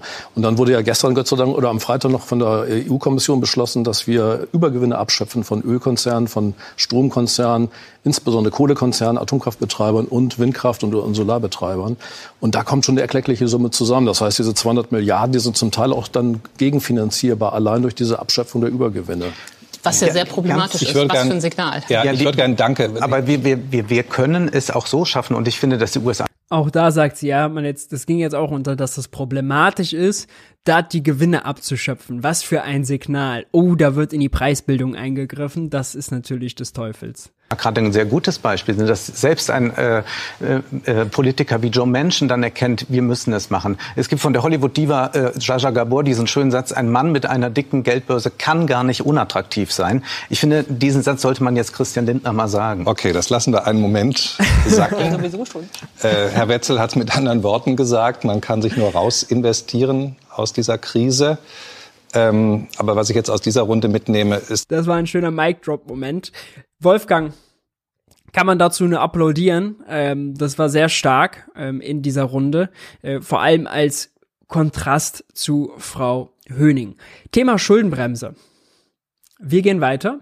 Äh, es gab ein sehr, sehr interessantes Interview von Andreas Voskuhle mit Thilo ähm, bei Junge Naiv, selbstverständlich.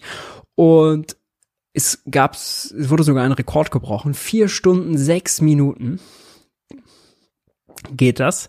Und ähm, Andreas Voskuhle ist äh, Ex-Präsident des Bundesverfassungsgerichtes. Äh, sehr interessant, weil man natürlich solche Leute in der Ausführlichkeit sonst in keinem anderen Format so vor die Kamera und vors Mikrofon bekommt, um was zu lernen, um deren Perspektive kennenzulernen. Ähm, das ist einzigartig bei Jung und Naiv und aus dem Grund muss ich jetzt einfach nochmal einspielen. Also, wenn ihr äh, das wertschätzt, dann äh, seht ihr jetzt die Details eingeblendet, um Jung und Naiv finanziell zu unterstützen. Ab 20 Euro, ihr kennt das, landet ihr äh, im Namensabspann. Und es geht um die Schuldenbremse und die Frage, was das Problem damit ist, dass sie in äh, die Verfassung gepackt wurde. Ein Punkt, der mir so selbst auch noch äh, gar nicht bewusst Intertemporaler war. Grundrechtsschutz. Das ist das Stichwort. Da, da habe ich jetzt noch eine andere Frage. Ähm, apropos inter, intertemporaler Grundrechtsschutz, die Schuldenbremse. Die ist ja in Artikel 109 im Grundgesetz verankert, äh, Absatz 3. Ähm, angesichts des Tempo, der intertemporalen Perspektive äh, könnt ihr da nicht sagen, oder kann ich euch da anrufen und sagen, dass ihr diesen Artikel rausmacht? Warum? Ähm, was, was ist Ja. für dich das Problem bei der Schuldenbremse? Naja, also weil jetzt Man könnte ja sagen, die, die nötigen Investitionen, äh, die zukünftige Generationen jetzt brauchen, damit wir überleben können, ähm, werden nicht getätigt, weil äh, die politisch gewollte Schuldenbremse im Grundgesetz verankert wurde und äh, dass die Politik in eine gewisse Zwangsjacke steckt, dass sie nicht genug Geld ausgeben können für das, was notwendig ist. dass das notwendig ist. Okay, dann habe ich es richtig, äh, ich habe es vermutet, dass es so ist. Ich habe es deshalb gefragt, weil es Voskuhle auch so angenehm mit einer Bierruhe, ehrlich interessiert. Also äh, kann ich nur empfehlen. Das Wochenende ist zwar jetzt vorbei, das lange, das nächste kommt bestimmt. Vier Stunden, die sich wirklich lohnen. Kann ich eine nur umgekehrte empfehlen. Interpretation gibt, dass die Schuldenbremse ein ähm, Gedanke der Nachhaltigkeit und der Generationengerechtigkeit ist, dass wir nicht auf äh, sozusagen die Schulden machen, die dann andere, eben unsere ähm, Kinder bezahlen müssen. Und ähm, das ist ein Grundgedanke gewesen bei der Einführung der, der Schuldenbremse. Also dieses Nachhaltigkeitsmoment. Man kann nicht einfach auf die Kosten der zukünftigen Generationen nehmen, indem man sich immer höher verschuldet und denen dann eben diese, äh, diesen Schuldenberg hinterlässt. Natürlich. Aber meine, es gibt Und das ist in, insofern sehen wir aber, es gibt sozusagen zwei Perspektiven, wie wir das äh, betrachten können. Die Perspektive, die du gerade äh, jetzt äh, entfaltet hast, die ist auch in sich schlüssig. Ähm, man muss jetzt ganz viel tun, damit man eine bessere Zukunft hat. Also investieren in Infrastruktur, inf- investieren in Klimaschutz und so weiter. ja, aber die so fort. Schuldenbremse verhindert das. Äh, die kann das teilweise verhindern, aber wie gesagt, sie hat, ähm, das vermag ich sozusagen auch nicht endgültig zu beurteilen, Also, welche, welche haben, Perspektive richtig hier haben ist. Wirtschaftsweisen gesessen, die sagen, das ist eine Investitionsbremse und eine Lebensqualitätsbremse und natürlich auch eine Klimaschutzbremse. Ähm, ja, weil, weil wir jetzt die letzten 15 aber Jahre hast, erlebt du hast haben. aber genauso die Wirtschaftswissenschaftler, ähm, äh, die sagen, ähm, äh, wir können ähm, nicht unendlich Schulden machen. Äh, Das bringt uns in die Inflation. Das führt dazu, dass die armen Leute ähm, äh, Das ist immer weniger haben. das sagt ja keiner. Bitte? Das ist ja ein Strohmann, irgendwie ewig Schulden machen oder für immer, also oder unendlich. Das ist ein Strohmann, das sagt ja keiner. Okay. Also Hast du das so Ja, aber, ähm, klar? aber, du, im Blick, aber, aber, du, wer was sagt? aber, du, aber du weißt doch, dass es vor der Schuldenbremse in der, in der Verfassung auch schon Schuldenregeln gab. Also Ja. das gab's ja auch. Ja. Und die Schuldenbremse hat einfach nur diese Nettoinvestitionen äh, quasi getilgt. Ja, also man, man kann sich darüber wirklich Gedanken machen und ähm, ich Aber- schließe, Ja, also die alte Schuldenregel sah quasi vor, dass Investitionen von dieser Regel ausgenommen sind. Ja, also der Staat darf Schulden machen für Investitionen. Das war vorher erlaubt nach der alten Regel. Und eben mit der neuen Schuldenbremse, wie sie dann ich heißt, schließe das nicht eben aus. nicht mehr. Aber kann an- ich euch anrufen? Kann ich eine Verfassungsschwerde einlegen und sagen, äh, liebes Verfassungsgericht, überprüft das doch mal. Das hier ist schwierig, weil du müsstest argumentieren, das ist verfassungswidriges Verfassungsrecht. Ja. Ähm, also es ist eine Regelung, die ähm, aufgrund der vorrangigen Verfassungsnorm ähm, verfassungswidrig ist. Das wäre die sogenannte Ewigkeitsklausel, Artikel 79 Absatz 3. Da steht drin, was nicht geändert werden kann. Ähm, das sind Artikel 1, Artikel, Grundsätze Artikel 20 und der Menschenwürdegehalt der Grundrechte. Aber nicht Artikel 109. Aber Artikel 109 ist nicht ausdrücklich, steht nicht ausdrücklich drin. Man könnte aber argumentieren, wenn man sagt, zum De- Demokratieprinzip zählt eben ähm, auch die Möglichkeit, dass die ähm, anderen Generationen auch Wahlmöglichkeiten haben und wenn wir die sozusagen verbauen, äh, dann, äh, indem wir eine Schuldenbremse haben, dann ähm, äh, wird das schwierig. Das ist aber also eine etwas kompliziertere. Und dann gibt's ja noch das Argument, wenn wir jetzt zu wenig tun, wir, sa- niemand sagt, dass wir gar nichts machen, aber wenn wir jetzt zu wenig tun, wird, un- wird uns das teurer, ne, Geld zu stehen, kommen später diese Kosten äh, für die Klimakatastrophe zu tragen, als was, wenn wir es jetzt tun Ja, würden. also ich würde, wenn ich jetzt, wenn du es so siehst, ich würde versuchen, das politisch stark zu machen und dann eben die Verfassung dementsprechend zu ändern. Kann, kann die Politik mit zwei Drittel Mehrheit, Bundesrat, Bundestag alles ins Grundgesetz packen, was sie will? Ohne dass ihr was machen könnt? Ähm, das Bundesverfassungsgericht kann da erstmal nichts machen. Und äh, wie gesagt, du kannst das Grundgesetz ändern, außer den ähm, äh, Vorgaben, die in Artikel 79 Absatz 3 gemacht werden. Also die Menschenwürde kann man nicht abschaffen, das Sozialstaatsprinzip kann man nicht abschaffen, das Demokratieprinzip, das Rechtsstaatsprinzip, äh, den Föderalismus und den Menschenwürdegehalt der Grundrechte. Das ist Aber sozusagen. ansonsten kann mit zwei Drittel Mehrheit alles reingeschrieben Sonst kann man mit zwei Drittel Mehrheit ähm, sehr vieles ändern. Ihr ja. könnt das auch nicht überprüfen. Das Oder? kann das Bundesverfassungsgericht nicht überprüfen. Es ist an die Verfassung gebunden, aber ähm, äh, es könnte das nur überprüfen, wenn es sich um verfassungswidriges Verfassungsrecht handelt. Und das ist nur ein ganz, ganz kleiner Bereich. Insofern endet hier die äh, Macht des Bundesverfassungsgerichts. Heißt de facto, ähm, dadurch, dass die Schuldenbremse eben mit zwei Drittel Mehrheit in die Verfassung geschrieben wurde, gibt's viel, viel weniger Möglichkeiten für das Bundesverfassungsgericht, da was gegen äh, zu machen. Ja. Ähm, einfach gesetzlich wäre das anders. Ähm, das war nochmal eine neue Perspektive, äh, die sehr, sehr spannend ist. Gilt natürlich auch für die 100 Milliarden, die äh, für die Bundeswehr in die Verfassung geschrieben wurden. Ja, wurde ja auch mit zwei Drittel Mehrheit bestimmt, um dann nur aus dem einen Grund, nur um sagen zu können, einen Satz zu schreiben zu können, das wird nicht auf die Schuldenbremse angewendet, um damit quasi äh, in der Verfassung die eigene Verfassung auszudribbeln. Ne? Also mit der dem äh, Bundes mit den Bundeswehrmilliarden an der Schuldenbremse vorbeizukommen. Ja. Auch das, ja, dieses ganze Geklausel und äh, also Verrenke, Fingerakelei für Demokratie nicht mehr vernünftig, ja, für äh, Otto Normalus nicht mehr nachvollziehbar. Dann, wisst ihr, ja, bringe ich immer ein paar äh, Schmuckstücke ja noch mit aus Bundestagsdebatten. Wir wechseln jetzt das Thema so ein bisschen. Es geht immer noch um Entlastungen. Wir sind am Freitag, den 30. September im Bundestag. Und äh, an dem Morgen ist die Gasumlage gefallen. Danach wurde die Mehrwertsteuersenkung auf Gas und Fernwärme beschlossen mit äh, Zustimmung äh, natürlich der drei äh, Ampelparteien. Und dann gab es äh, einige Stunden später, ich glaube, es war irgendwie 14 Uhr, 13.50 genau, da haben wir es ja, äh, gab es dann äh, den Punkt, ein, äh, den, sorry, wurde dann im Plenum diskutiert, der Antrag der Linksfraktion, die Mehrwertsteuer auf Grundnahrungsmittel zu äh, temporär zu senken, ja, auszusetzen.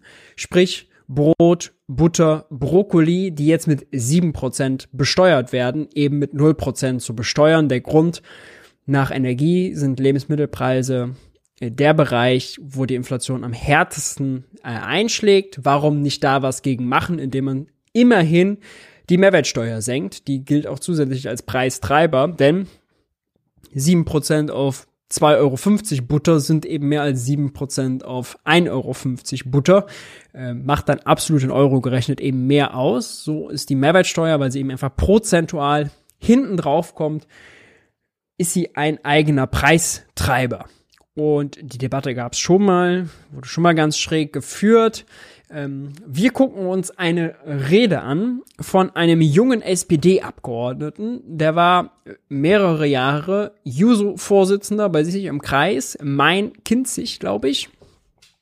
Lennart Öl, der ist jetzt erst reingekommen, einer von den jungen Wilden. Ja, ein Viertel der SPD-Fraktion ist ja jung und hat äh, Juso-Hintergrund.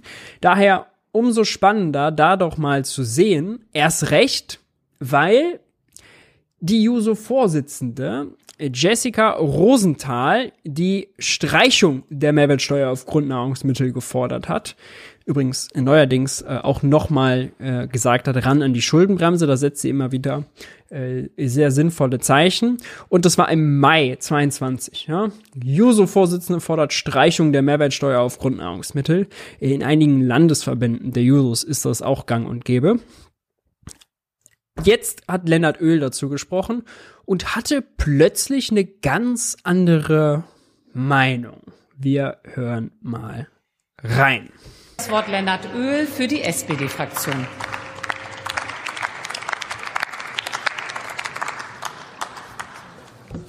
Sehr geehrte Frau Präsidentin, liebe Kolleginnen und Kollegen, wir diskutieren die Senkung der Mehrwertsteuer nicht zum ersten Mal auf bestimmte Lebensmittel, besonders weil die bisherige Definition ja äh, was Grundnahrungsmittel angeht, ja wirklich aus der Zeit gefallen ist.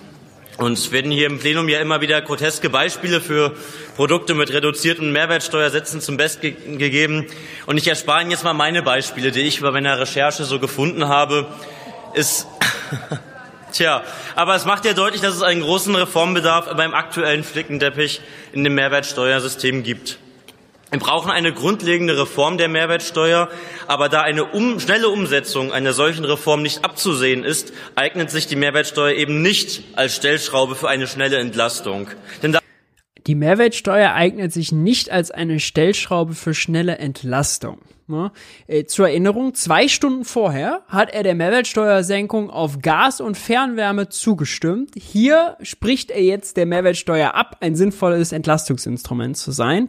Und selbst wenn man das Argument gelten lässt, dass die Mehrwertsteuersätze vielleicht von außen nicht ganz durchsichtig sind, warum Kuhmilch 7%, Hafermilch 19%, ist das ja kein Argument, um, wie es der Antrag fordert, alles, was heute mit 7% besteuert wird, möglichst schnell nur noch mit 0% zu besteuern, um eben Grundnahrungsmittel günstiger zu machen. Ja, die Logik, generell Grundnahrungsmittel zu besteuern, äh, erschließt sich nicht in SPD-Grundsatzprogrammen ja, von äh, 1900 ne, waren sie immer gegen indirekte Steuern, gegen die Mehrwertsteuer, weil klar war, das ist eine Steuer, die den kleinen Mann äh, eben sehr hart trifft und die kleine Frau.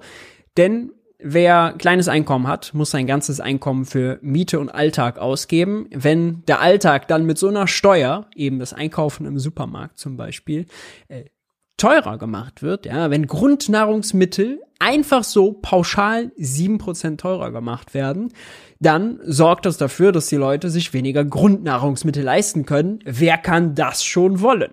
Ja, ähm, sagt, dem spricht er jetzt aber hier, nachdem er zwei Stunden vorher zugestimmt hat, Gas und Fernwärme soll günstiger werden, soll, soll die Mehrwertsteuer gesenkt werden, spricht er hier die Entlastungswirkung ab. Mhm. Wir hören mal weiter zu.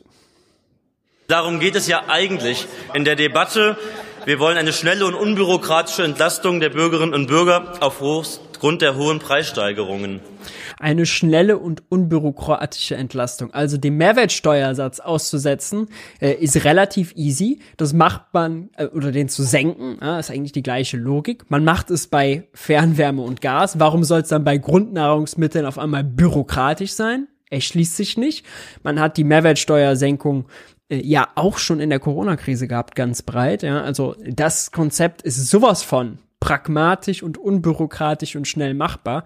Hier jetzt die Bürokratiekeule zu schwingen, ist Schwachsinn, erst recht, weil die SPD ja gerade zum Beispiel die Energiepreispauschale ähm, unbedingt wollte, ja, die 300 Euro, die sicherlich einige von euch jetzt bekommen haben, die ist viel, viel bürokratischer, ja, weil da müssen dann Steuerberater hingehen, da müssen Arbeitgeber das auszahlen, äh, die müssen sich es dann wiederholen. Dann ist die Frage, einige kriegen es doppelt ausgezahlt, weil sie zwei Arbeitgeber haben, manche kriegen es gar nicht und und und ganz viel überall an verschiedenen Stellen manuell anfassen und frickeln.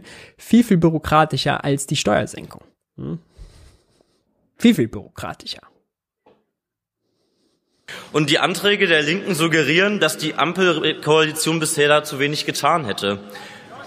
Aber die Ampelkoalition hat geliefert. Es sind bereits, und wir werden noch weiter liefern, zwei Entlastungspakete sind bereits umgesetzt. Das dritte ist in der Diskussion und wir haben gerade gestern verkündet, dass es einen Abwehrschirm für Bürgerinnen und Bürger sowie für Betriebe kommen wird, der von den starken Energiekosten schützen wird. Es geht hier vom ja, äh, einfach mal vorlesen, schön, was man sich da aufgeschrieben hat. Papa SPD verteidigen. Äh, man war vorher noch Juso, äh, die Juso-Vorsitzende fordert Mehrwertsteuersenkung abschaffen. Ey, alles vergessen.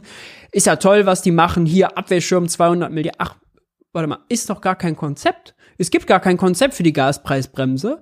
Ah, okay. Für die Strompreisbremse auch nicht. Egal, 200 Milliarden, ja, hier, äh, alles gut, alles gut. Also, ähm, Fraktionsdisziplin at its finest, komme, was da will. Um ein ja, Volumen von über 290 Milliarden Euro. Wir werden eine Strompreisbremse für den Grundbedarf einführen, die Bürgerinnen und Bürger sowie mit Unternehmen vor den hohen Strompreisen schützt. Auch den Anstieg der Gaspreise werden wir bremsen. Aber wir werden natürlich auch uns die Angebotsseite ansehen. Wir werden das Energieangebot erweitern durch den Anschluss der neuen LNG-Terminals, aber auch durch neue Lieferverträge. Das sind alles wichtige Maßnahmen, die genau jetzt zur richtigen Zeit kommen.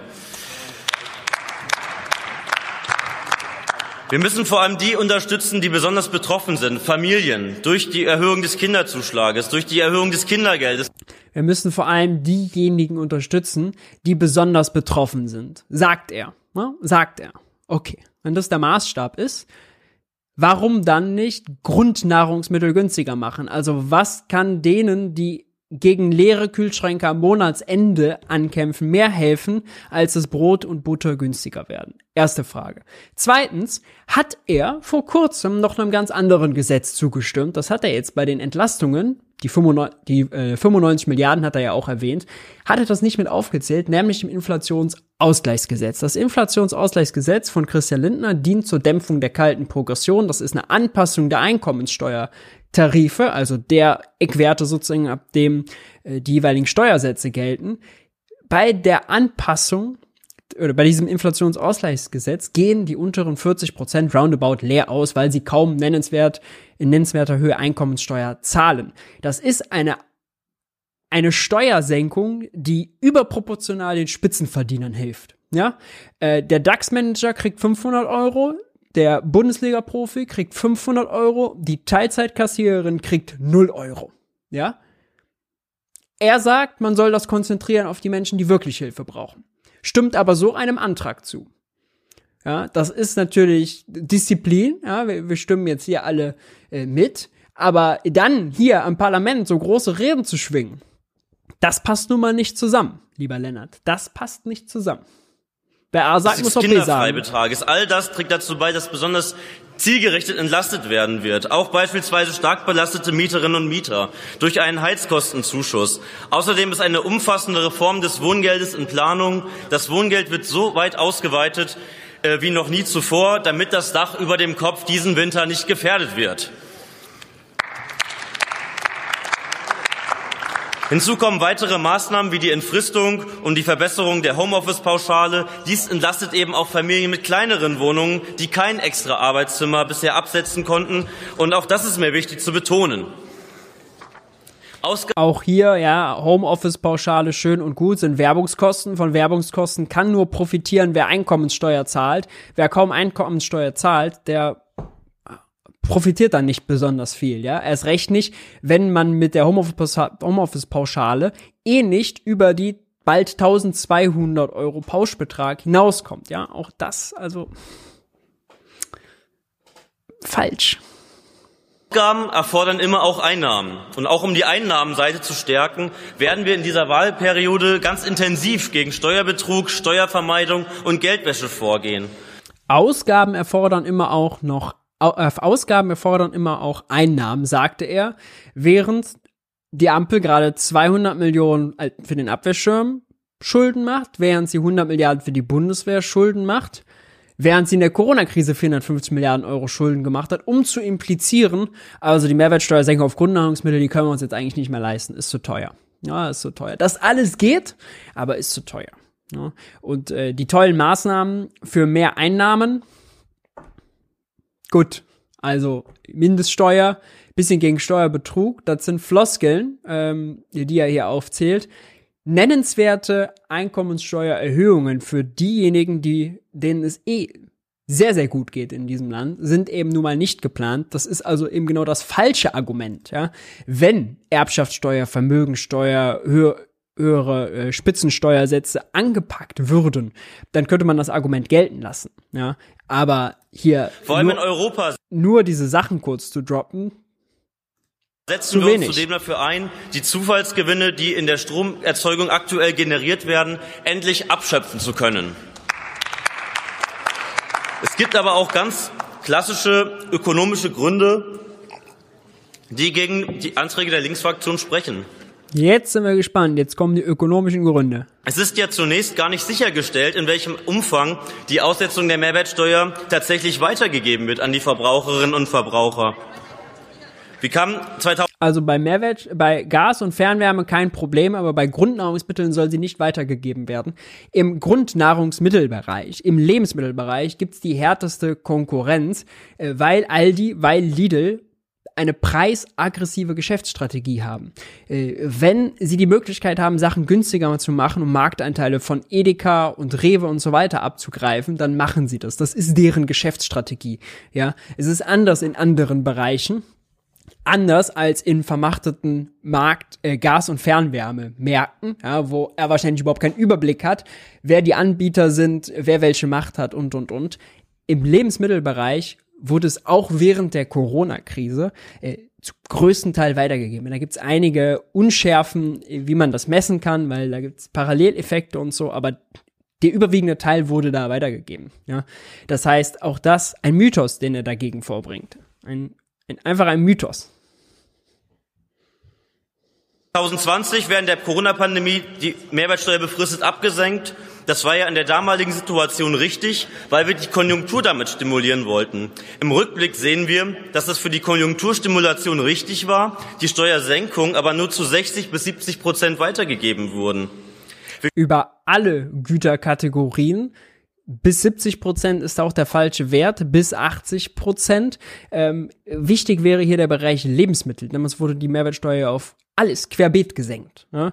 Äh, sowohl die bei Grundnahrungsmitteln von 7 auf 5 als auch die von 19 auf 16. Wir können also, uns, uns in dieser aktuellen Situation im Anbetracht dieser hohen Kosten nicht erlauben, dass ein Drittel einer solchen Steuersenkung gar nicht bei den Menschen ankommt. Die Kosten das können wir uns nicht erlauben, aber nochmal das Inflationsausgleichsgesetz. Ja, also man, man, kann wirklich hier überall einhaken. Das Inflationsausgleichsgesetz, 14 Milliarden Euro, ja, wäre ist sogar äh, ungefähr so teuer wie die Steuersenkung auf Grundnahrungsmittel wäre, kommt bei den unteren 40 Prozent quasi gar nicht an. Ja, kommt gar nicht an. Aber das hier, die Mehrwertsteuer, da kann man sich nicht leisten, dass ein Drittel verloren geht. Selbst wenn man seine Prämissen akzeptiert. Okay. Mhm. Kosten einer solchen Steuersenkung für Lebensmittel auf 0 Prozent. Es würden geschätzt werden, das werden wir dabei Kosten im zweistelligen Milliardenbereich. Für dieses Geld gibt es effizientere Entlastungsmaßnahmen. Ich habe sie eben Zum Beispiel das Inflationsausgleichsgesetz, denn man muss ja auch mal an die Topverdiener denken in diesem Land. aufgezählt. Die Ampelkoalition wird sie auf den Weg bringen. Bei all den Entlastungsmaßnahmen, die in dieser Krise notwendig sind, brauchen wir auch eine hohe Zielgenauigkeit. Es ist ja richtig, dass, sie, dass die Wie zum Beispiel beim Inflationsausgleichsgesetz. Mehrwertsteuer regressiv ist und Menschen mit geringerem Einkommen bei der Senkung relativ gesehen stärker entlastet werden. Aber genauso gut werden natürlich Spitzenverdiener entlastet, die die Steuersenkung gar nicht nötig haben und absolut wahrscheinlich sogar noch höher profitieren. Ja, da kommt doch, da, da kommt doch der Umverteiler in ihm raus. Ja, das ist ja, oh, wenn dann der Bundesliga-Profi bei der Butter noch sieben Prozent spart, ja, dann hat man natürlich Gerechtigkeit in diesem Land geschaffen, das zu verhindern. Na klar, na klar. Grundnahrungsmittel pauschal teurer machen für die Leute, die einen Kleingeldbeutel haben, ist kein Problem. Umverteilung über Butterpreise. Ja, that's the way to go. Ganz Zum klar. Schluss möchte ich natürlich noch Folgendes anmerken. Die Forderung, die Liste der Grundnahrungsmittel im Mehrwertsteuerrecht zu überarbeiten, ist grundsätzlich sinnvoll. Aber mach, seien wir ehrlich, auch dann wird diese Liste nie Seien wir ehrlich, ist ein gutes Stichwort, Herr Öl. abschließend fertig sein. Es werden sich dann immer wieder Lebensmittel finden, die, für die dann eine neue Steuersenkung gefordert wird. Wir werden das Problem nicht lösen, indem wir weitere Ausnahmen schaffen. Daher werden wir den Antrag ablehnen. Vielen Dank. Ja, klares Statement, ja. Mehrwertsteuersenkung auf Fernwärme und Gas geht. Im Topverdiener mit dem Inflationsausgleichsgesetz entlasten geht. 100 Milliarden für die Bundeswehr geht. Brot und Butter sollen nicht günstiger werden. Da stellt man sich auch äh, im feinen Anzug hin in den Bundestag als junger Abgeordneter äh, und ist auch bereit, äh, da einfach alles gegen zu sagen, nur um dagegen zu sein.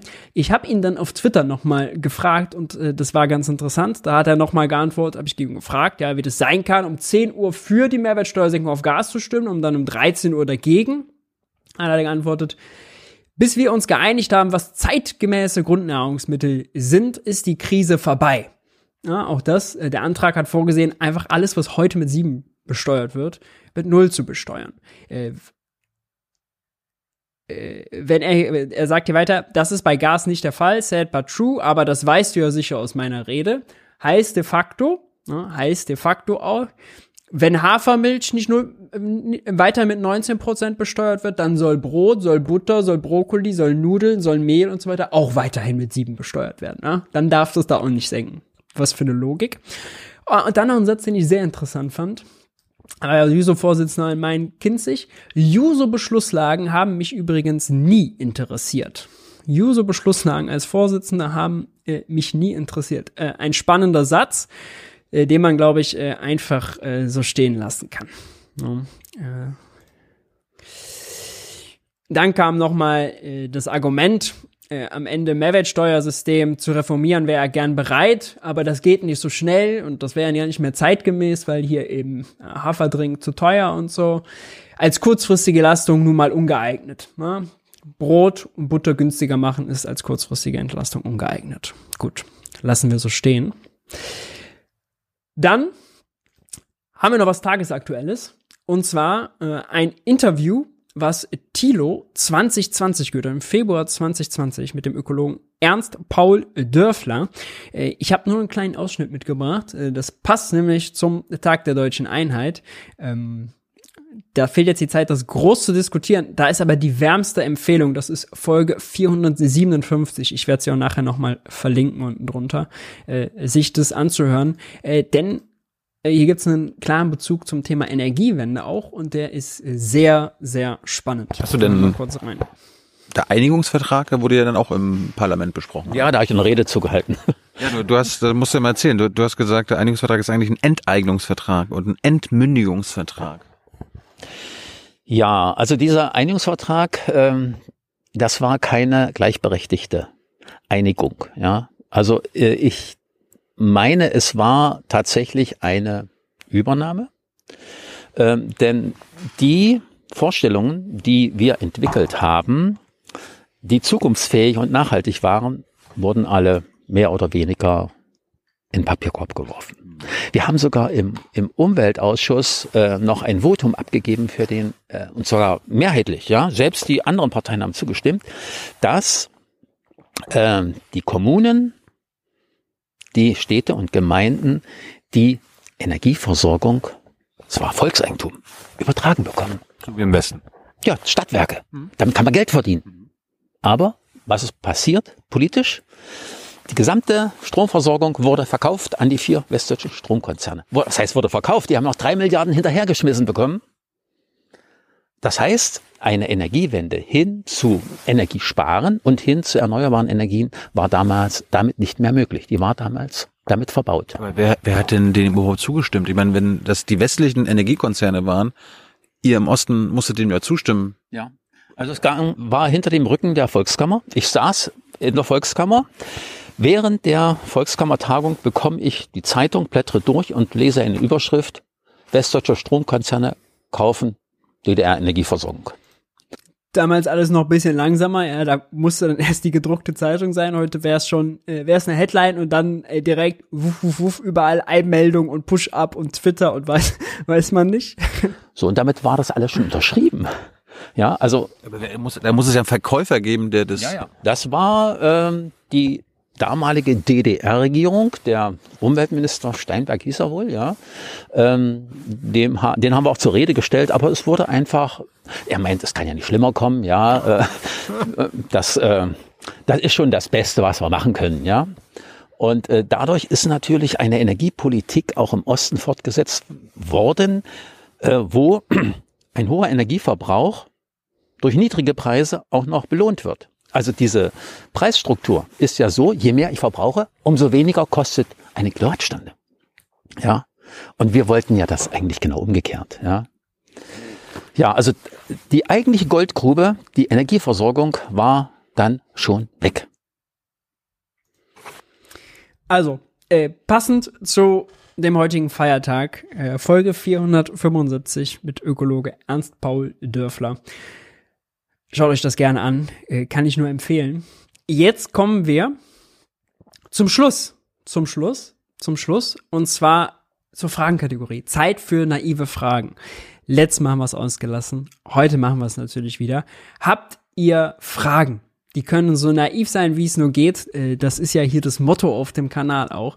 Äh, Politik für äh, Desinteressierte und hier jetzt im Speziellen Wirtschaftspolitik für Desinteressierte. Also was immer ihr euch schon mal gefragt habt, haut es gerne raus. Kann jetzt Bezug zu den Videos haben oder auch nicht. Ähm, ich pick das dann raus und versuche es zu beantworten. In der Zwischenzeit nochmal der Hinweis, Junge Naiv gibt's nur durch eure Unterstützung. Die Details, wie ihr Junge Naiv unterstützen könnt, seht ihr jetzt eingeblendet oder unten in der Videobeschreibung. Ab 20 Euro äh, finanzielle Unterstützung landet ihr am Abspann und werdet dort namentlich verewigt. Ja. Äh, so viel zu diesem Mal gibt's eine längere Fragesession. Ja, es, äh, es tut mir, es, es tut mir leid. Also, vielleicht die 4000 von, äh, 4000 sag ich schon, die vier Stunden von Voskuhle auch mal machen. Dann, dann kommen wir da vielleicht hin. Ja, dann kommen wir da vielleicht hin. ähm, wieso gibt es Merit Order und wann wird das abgeschafft? Merit Order beschreibt die Preisfindung am Strommarkt. Ne? Und äh, Merit Order ist jetzt, also, äh, was quasi ähm, Merit Order ist oder wa- was quasi gesetzt ist, ist, äh, dass sozusagen äh, die günstigen von der Menge bevorzugt werden. Ja, das äh, passt da schon.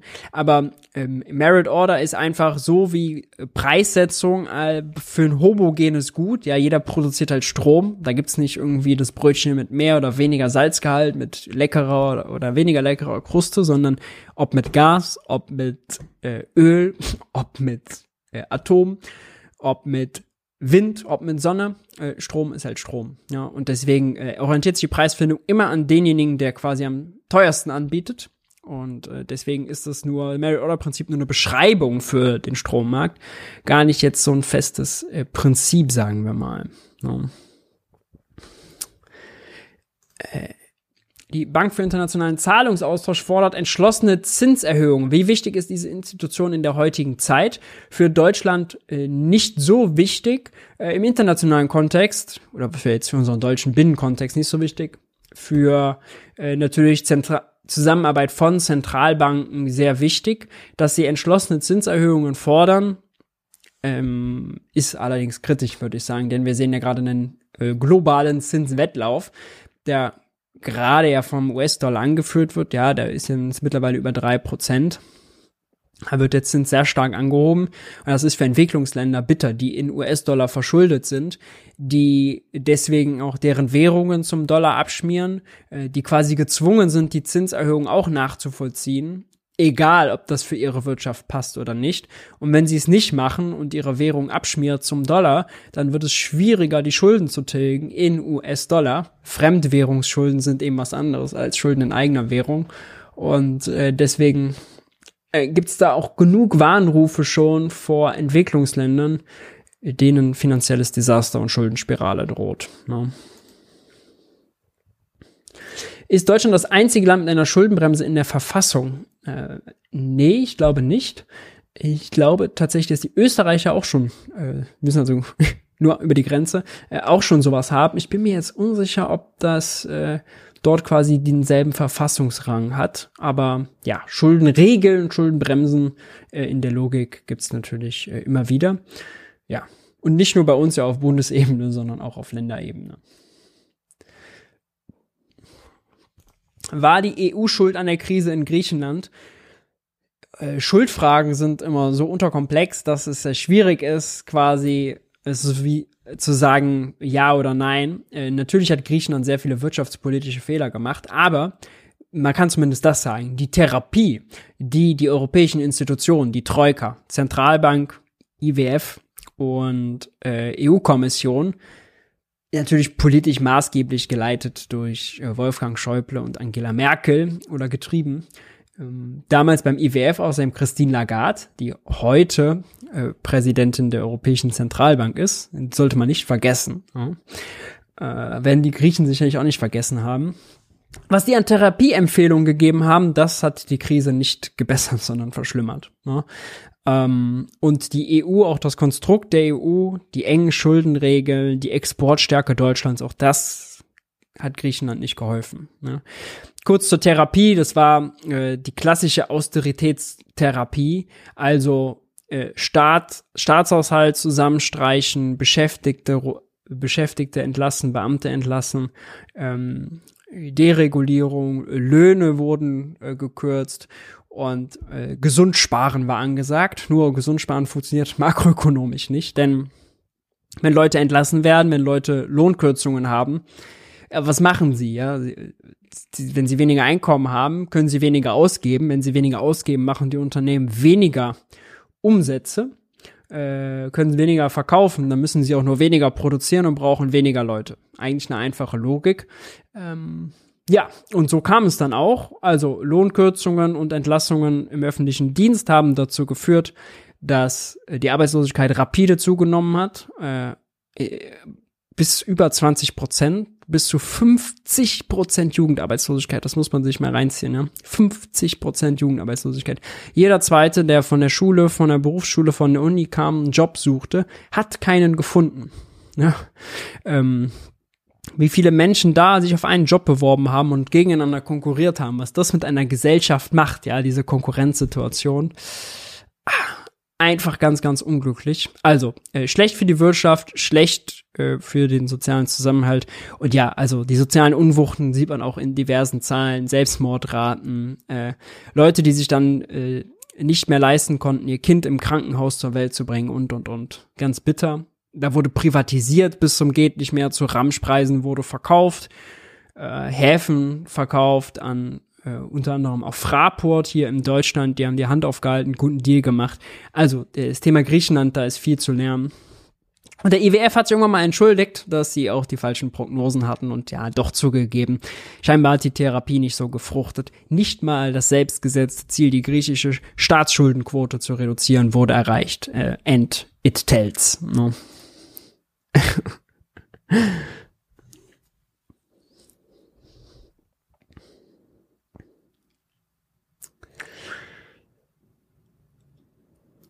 Sind Eurobonds eine gute Idee? Also gemeinsame Verschuldung der EU, das wurde ja zum Beispiel während der Corona-Krise auch äh, gemacht. in Kombination mit dem Next Generation EU 750 Milliarden äh, Paket. Grundsätzlich muss man ja mal sagen, ja, also ähm, ist das Finanzierungskonstrukt in der Eurozone schon schräg. Ja. Im Moment ist es so, jeder Euro, den die Staaten ausgeben, kommt ursprünglich von der Europäischen Zentralbank. Ja? Also Christian Lindner verkauft eine Anleihe an Banken, die beschaffen sich Guthaben bei der Zentralbank, geben es an Christian Lindner. Christian Lindner gibt es aus, es zirkuliert in der Wirtschaft. Bei uns, bei Becker Lutze, bei Hasse nicht gesehen. Irgendwann werden die als Steuern äh, gezahlt, landen wieder bei Christian Lindner auf dem Konto. Wenn die bei Christian Lindner auf dem Bundesbankkonto sind, wird daraus irgendwann äh, die Abgabe an den EU-Haushalt gezahlt und aus dem EU-Haushalt sollen dann wiederum die gemeinsam begebenen europäischen Anleihen getilgt werden. Ja? Äh, man könnte sich auch einfach machen und sagen, hier, die EZB gibt jetzt der, ähm, der EU-Kommission äh, oder dem die EZB finanziert jetzt direkt den EU-Haushalt, der ist eh nicht besonders äh, groß, ja, muss man sich nichts vormachen. Und gut ist, ja, dann geht's sozusagen von A nach B recht easy. Stattdessen einmal durch die ganze Wirtschaft durch, über 27 Ecken und dann wieder zurück. Ja, das ist äh, so kompliziert, muss man nicht machen. Gemeinsame Verschuldung der EU ist trotzdem innerhalb der Institutionen, die wir haben, eine gute Idee, weil damit ähm, man eben vermeidet, dass Deutschland günstigere Finanzierungskonditionen hat als Italien oder Griechenland. In der Corona-Krise waren die Unterschiede tatsächlich nicht groß. Ja, selbst zwischen Deutschland, stärkstem Land der Eurozone, und Griechenland, dem Sorgenkind der Eurozone, war nur ein Prozent Zinsunterschied. Äh, immer noch ein bisschen was, aber angesichts der Unterschiede der wirtschaftlichen kaum erheblich. Da brauchte es also eigentlich keine gemeinsame Verschuldung. Ähm, ja, deshalb, ja, Sagen wir mal ja.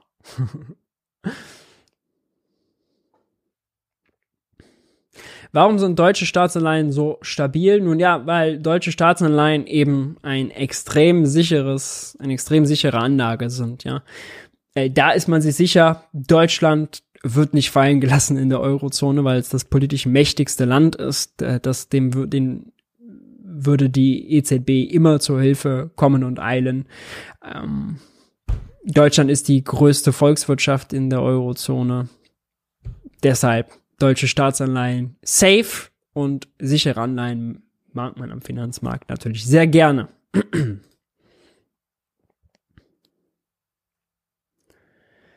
dum, dum, dum, Warum werden Schulden nicht einfach gestrichen, wenn die EZB Staatsanleihen kauft? Nun ja, wenn die EZB die Staatsanleihen hat, ist es quasi so, als seien die Schulden gestrichen. Ja, äh, das ist eigentlich linke Tasche, rechte Tasche, weil was passiert, wenn die EZB eine Staatsanleihe hat äh, und sagen wir mal eine deutsche Staatsanleihe, ja, und die läuft aus, da muss Christian Lindner Geld an die EZB überweisen. Äh, die EZB äh, bilanziert dann am Jahresende, sie hat einen Gewinn. Was macht sie mit dem Gewinn? Also mit sozusagen den zurückgezahlten äh, Anleihen plus Zins. Nun, sie schüttet ihn wieder an die Eigentümer aus. Die Eigentümer sind die äh, Länder der Eurozone. Also, rechte Tasche, linke Tasche. Das Geld geht von Christian Lindner an die EZB und zurück. Man könnte also, wenn man, wenn einen das entspannt, ökonomisch macht es keinen Unterschied, aber dann vielleicht politisch, könnte man sogar sagen, all die Anleihen, die die EZB in der Eigenbilanz hat, könnte man aus den Schuldenständen rausrechnen. Ja, äh, das ist, könnte man machen, wenn man wollte. Ja, Ihr merkt schon, ich bin da kein großer Fan davon, weil es eben so Taschenspielertrick zurück ist, ja. Aber man könnte es theoretisch machen. Findest du es positiv oder negativ, dass auf einmal so viele Ökonomen äh, im Fokus der Aufmerksamkeit stehen? Das ist positiv. Der Anlass ist natürlich sehr negativ, weil, sind wir ehrlich, Anlass, Anlass ist der Angriffskrieg und die Energiekrise, die damit einhergeht. Aber es ist natürlich gut, dass in Talkshows so viel über Wirtschaft gesprochen wird wie seit lange nicht mehr und deswegen auch der ein oder andere Mythos und doch das ein oder andere äh, Thema, was sonst sehr kontrovers war, ja, Schulden machen, Schuldenbremse, was können wir uns eigentlich leisten, äh, woher kommt Inflation, mal anders beleuchtet wird und stärker beleuchtet wird, ähm, dass auf einmal Eingriffe in Preise möglich sind, ja, wie zum Beispiel bei der Strom- und Gaspreisbremse. Äh, da erweitern wir als Land und als Gesellschaft doch unseren ökonomischen Instrumentenkasten. Das ist gut. Aber nochmal, der Anlass ist natürlich tragisch mit dem Krieg. Ist ja keine Frage. So, zwei letzten Fragen. Ich scroll nochmal runter. Für die Latecomer. Ähm, dadum, dadum, dadum. Braucht es einen Niedriglohnsektor zur Wettbewerbsfähigkeit? Äh, ein Niedriglohnsektor, den Deutschland ja explizit mit der Agenda 2010 geschaffen hat, ja, Arbeit, äh, Arbeitslosigkeit so schmerzvoll zu machen, dass die Leute scheiß Jobs akzeptieren, polemisch gesprochen, äh, hilft natürlich dem Exportsektor, ja. 50 Prozent der deutschen Produktion wird exportiert, das ist extrem viel. Deutschland hat einen extrem großen Exportüberschuss. Da hilft es, äh, wenn die Löhne niedrig sind, ja ähm, die deutsche Binnenwirtschaft wiederum, die Friseure, äh, die Handwerker, äh, die Restaurants und, und, und, ja, die sind darauf angewiesen, dass die Leute gute Löhne haben, denn gute Löhne heißt viel Kaufkraft. Je mehr Lohneinkommen jemand hat, desto mehr kann er auch ausgeben für Konsum, für Haarschnitte und so weiter. Für die Binnenwirtschaft ist das also extrem wichtig, gute Löhne zu haben. Und das ist eben der Widerspruch, den man hat. Ja. Äh, Gewerkschaften oder sagen wir mal so, Arbeitgeber aus der Exportindustrie haben per se kein Interesse an hohen Löhnen. Ähm, das ist äh, nun mal so. Ja, da muss man gar nicht äh, verschwören oder Verschwörungen nachgehen oder sonst noch was, sondern das ist die reine Logik, weil sie ihre Kosten für die Produktion senken können, äh, wenn die Löhne nicht so gut sind, das Lohnniveau, und sie damit äh, eben sich einen Exportvorteil verschaffen in der Regel, ja, wenn ein Land seine eigene Währung hat, einen eigenen Wechselkurs und so, äh, heißen niedrige Löhne, niedrige Inflation und damit kann man sich keinen Wettbewerbsvorteil verschaffen, weil die, weil der Wechselkurs sich entsprechend anpasst. Deutschland ist da ein Ausnahmefall, denn ähm, wir haben ja den Euro, teilen den mit anderen. Äh, der Euro nur für Deutschland müsste eigentlich viel, viel stärker sein, ja. Ähm, und damit die deutschen Exporteure viel, viel teurer. Aber Deutschland hat sich auf dem Nacken der Arbeiterklasse äh, mit dem auf, mit dem auf Nacken der Niedriglöhner und auf Nacken der europäischen Nachbarländer äh, sehr äh, sagen wir mal hochgepempert und wettbewerbsfähig gemacht. Ja. Großes Thema, ihr merkt, äh, könnte man viel und lange drüber reden.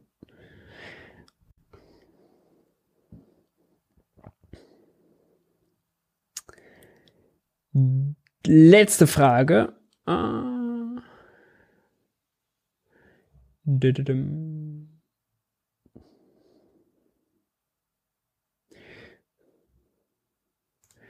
Herr Voskuhle, das ist noch ein schöner Abschluss. Kann ich nur mal empfehlen, das Video zu gucken. Herr Voskuhle hat im Interview gesagt, dass die Würde der Hartz-IV-Empfänger unantastbar war, ist. Wie ist deine Meinung zu diesem Statement? Äh, ja, ist ja, gibt's ja auch das äh, berühmte Bundesverfassungsgerichtsurteil zu, dass da nicht äh, sozusagen mehr als 30 Prozent gekürzt werden darf, was ja früher Praxis war, haben sie auch 100 Prozent weggekürzt. Ich weiß jetzt gar nicht mehr, ob das bei unter 25-Jährigen noch so der Fall ist. Aber ja, im Grundsatz absolut richtig. Der Hartz-IV-Satz ist aus meiner Sicht zu niedrig. Ähm, wenn man sich da die gängigen Berechnungen anguckt, ja, dann ist er zu knausrig und zu knapp bemessen, um ein vernünftiges Leben äh, in Würde, Sicherheit und Teilhabe zu führen. Allen voran, weil ich als Makroökonom weiß, dass Arbeitslosigkeit kein Versagen, kein Versagen der Person ist, ähm, sondern ein ökonomisches, ein makroökonomisches Problem. Wir sehen es jetzt gerade, die EZB will die Zinsen hochziehen, um die Wirtschaft abzuwirken, um die Preise zu senken. Und wozu wird das führen? Mehr Arbeitslose? Können die was dafür? Nee, Sie sind sozusagen werden makroökonomisch eingesetzt, um die Inflation zu bekämpfen. Und äh, so ist es äh, nun mal eben äh, sehr häufig. Ne? Der deutsche Arbeitsmarkt, muss man jetzt sagen, ist gar nicht der schlechteste. In Europa waren wir noch nie, in der Eurozone noch nie unter sieben Prozent Arbeitslosigkeit. Das ist extrem viel. Sind wir in Deutschland weit drunter. Die großen Länder, Italien, Frankreich, Griechenland sind weit darüber. Da sind viele Menschen arbeitslos. Die haben wirklich Arbeitslosigkeitsproblem. Äh, was auch mit den deutschen Exportüberschüssen zu tun hat, dass Deutschland sie wegkonkurriert, niederkonkurriert. Ähm, und auch damit, dass die Kaufkraft fehlt und der Staat nicht genug Impulse setzen kann, weil Schuldenquoten. Hm, Schuldenregeln. Ja. Damit sind wir am Ende. Ich habe noch eine äh, frohe Kunde meinerseits und eine weniger frohe Kunde für euch. Das Wirtschaftsbriefing müssen wir nächste Woche pausieren, äh, denn äh, ich mache eine Woche Urlaub. Ja, ich bin eine Woche nicht da. Ich äh, muss mich eine Woche erholen, aber ich äh, weiß, ihr gestattet mir das zu. Äh, das ist auch gut. Wir hören uns dann und sehen uns in zwei Wochen wieder am 17. Oktober in alter Frische. In alter Frische. Wenn euch das Video gefallen hat, lasst jetzt schon mal ein Like da. Ähm, wenn ihr Kommentare habt, haut die nachher rein. Ich danke euch, dass ihr da wart. Supportet Junge Naiv. Bleibt stabil. Habt noch einen schönen Montagabend und bis dahin. Wir sehen uns. Ciao, ciao.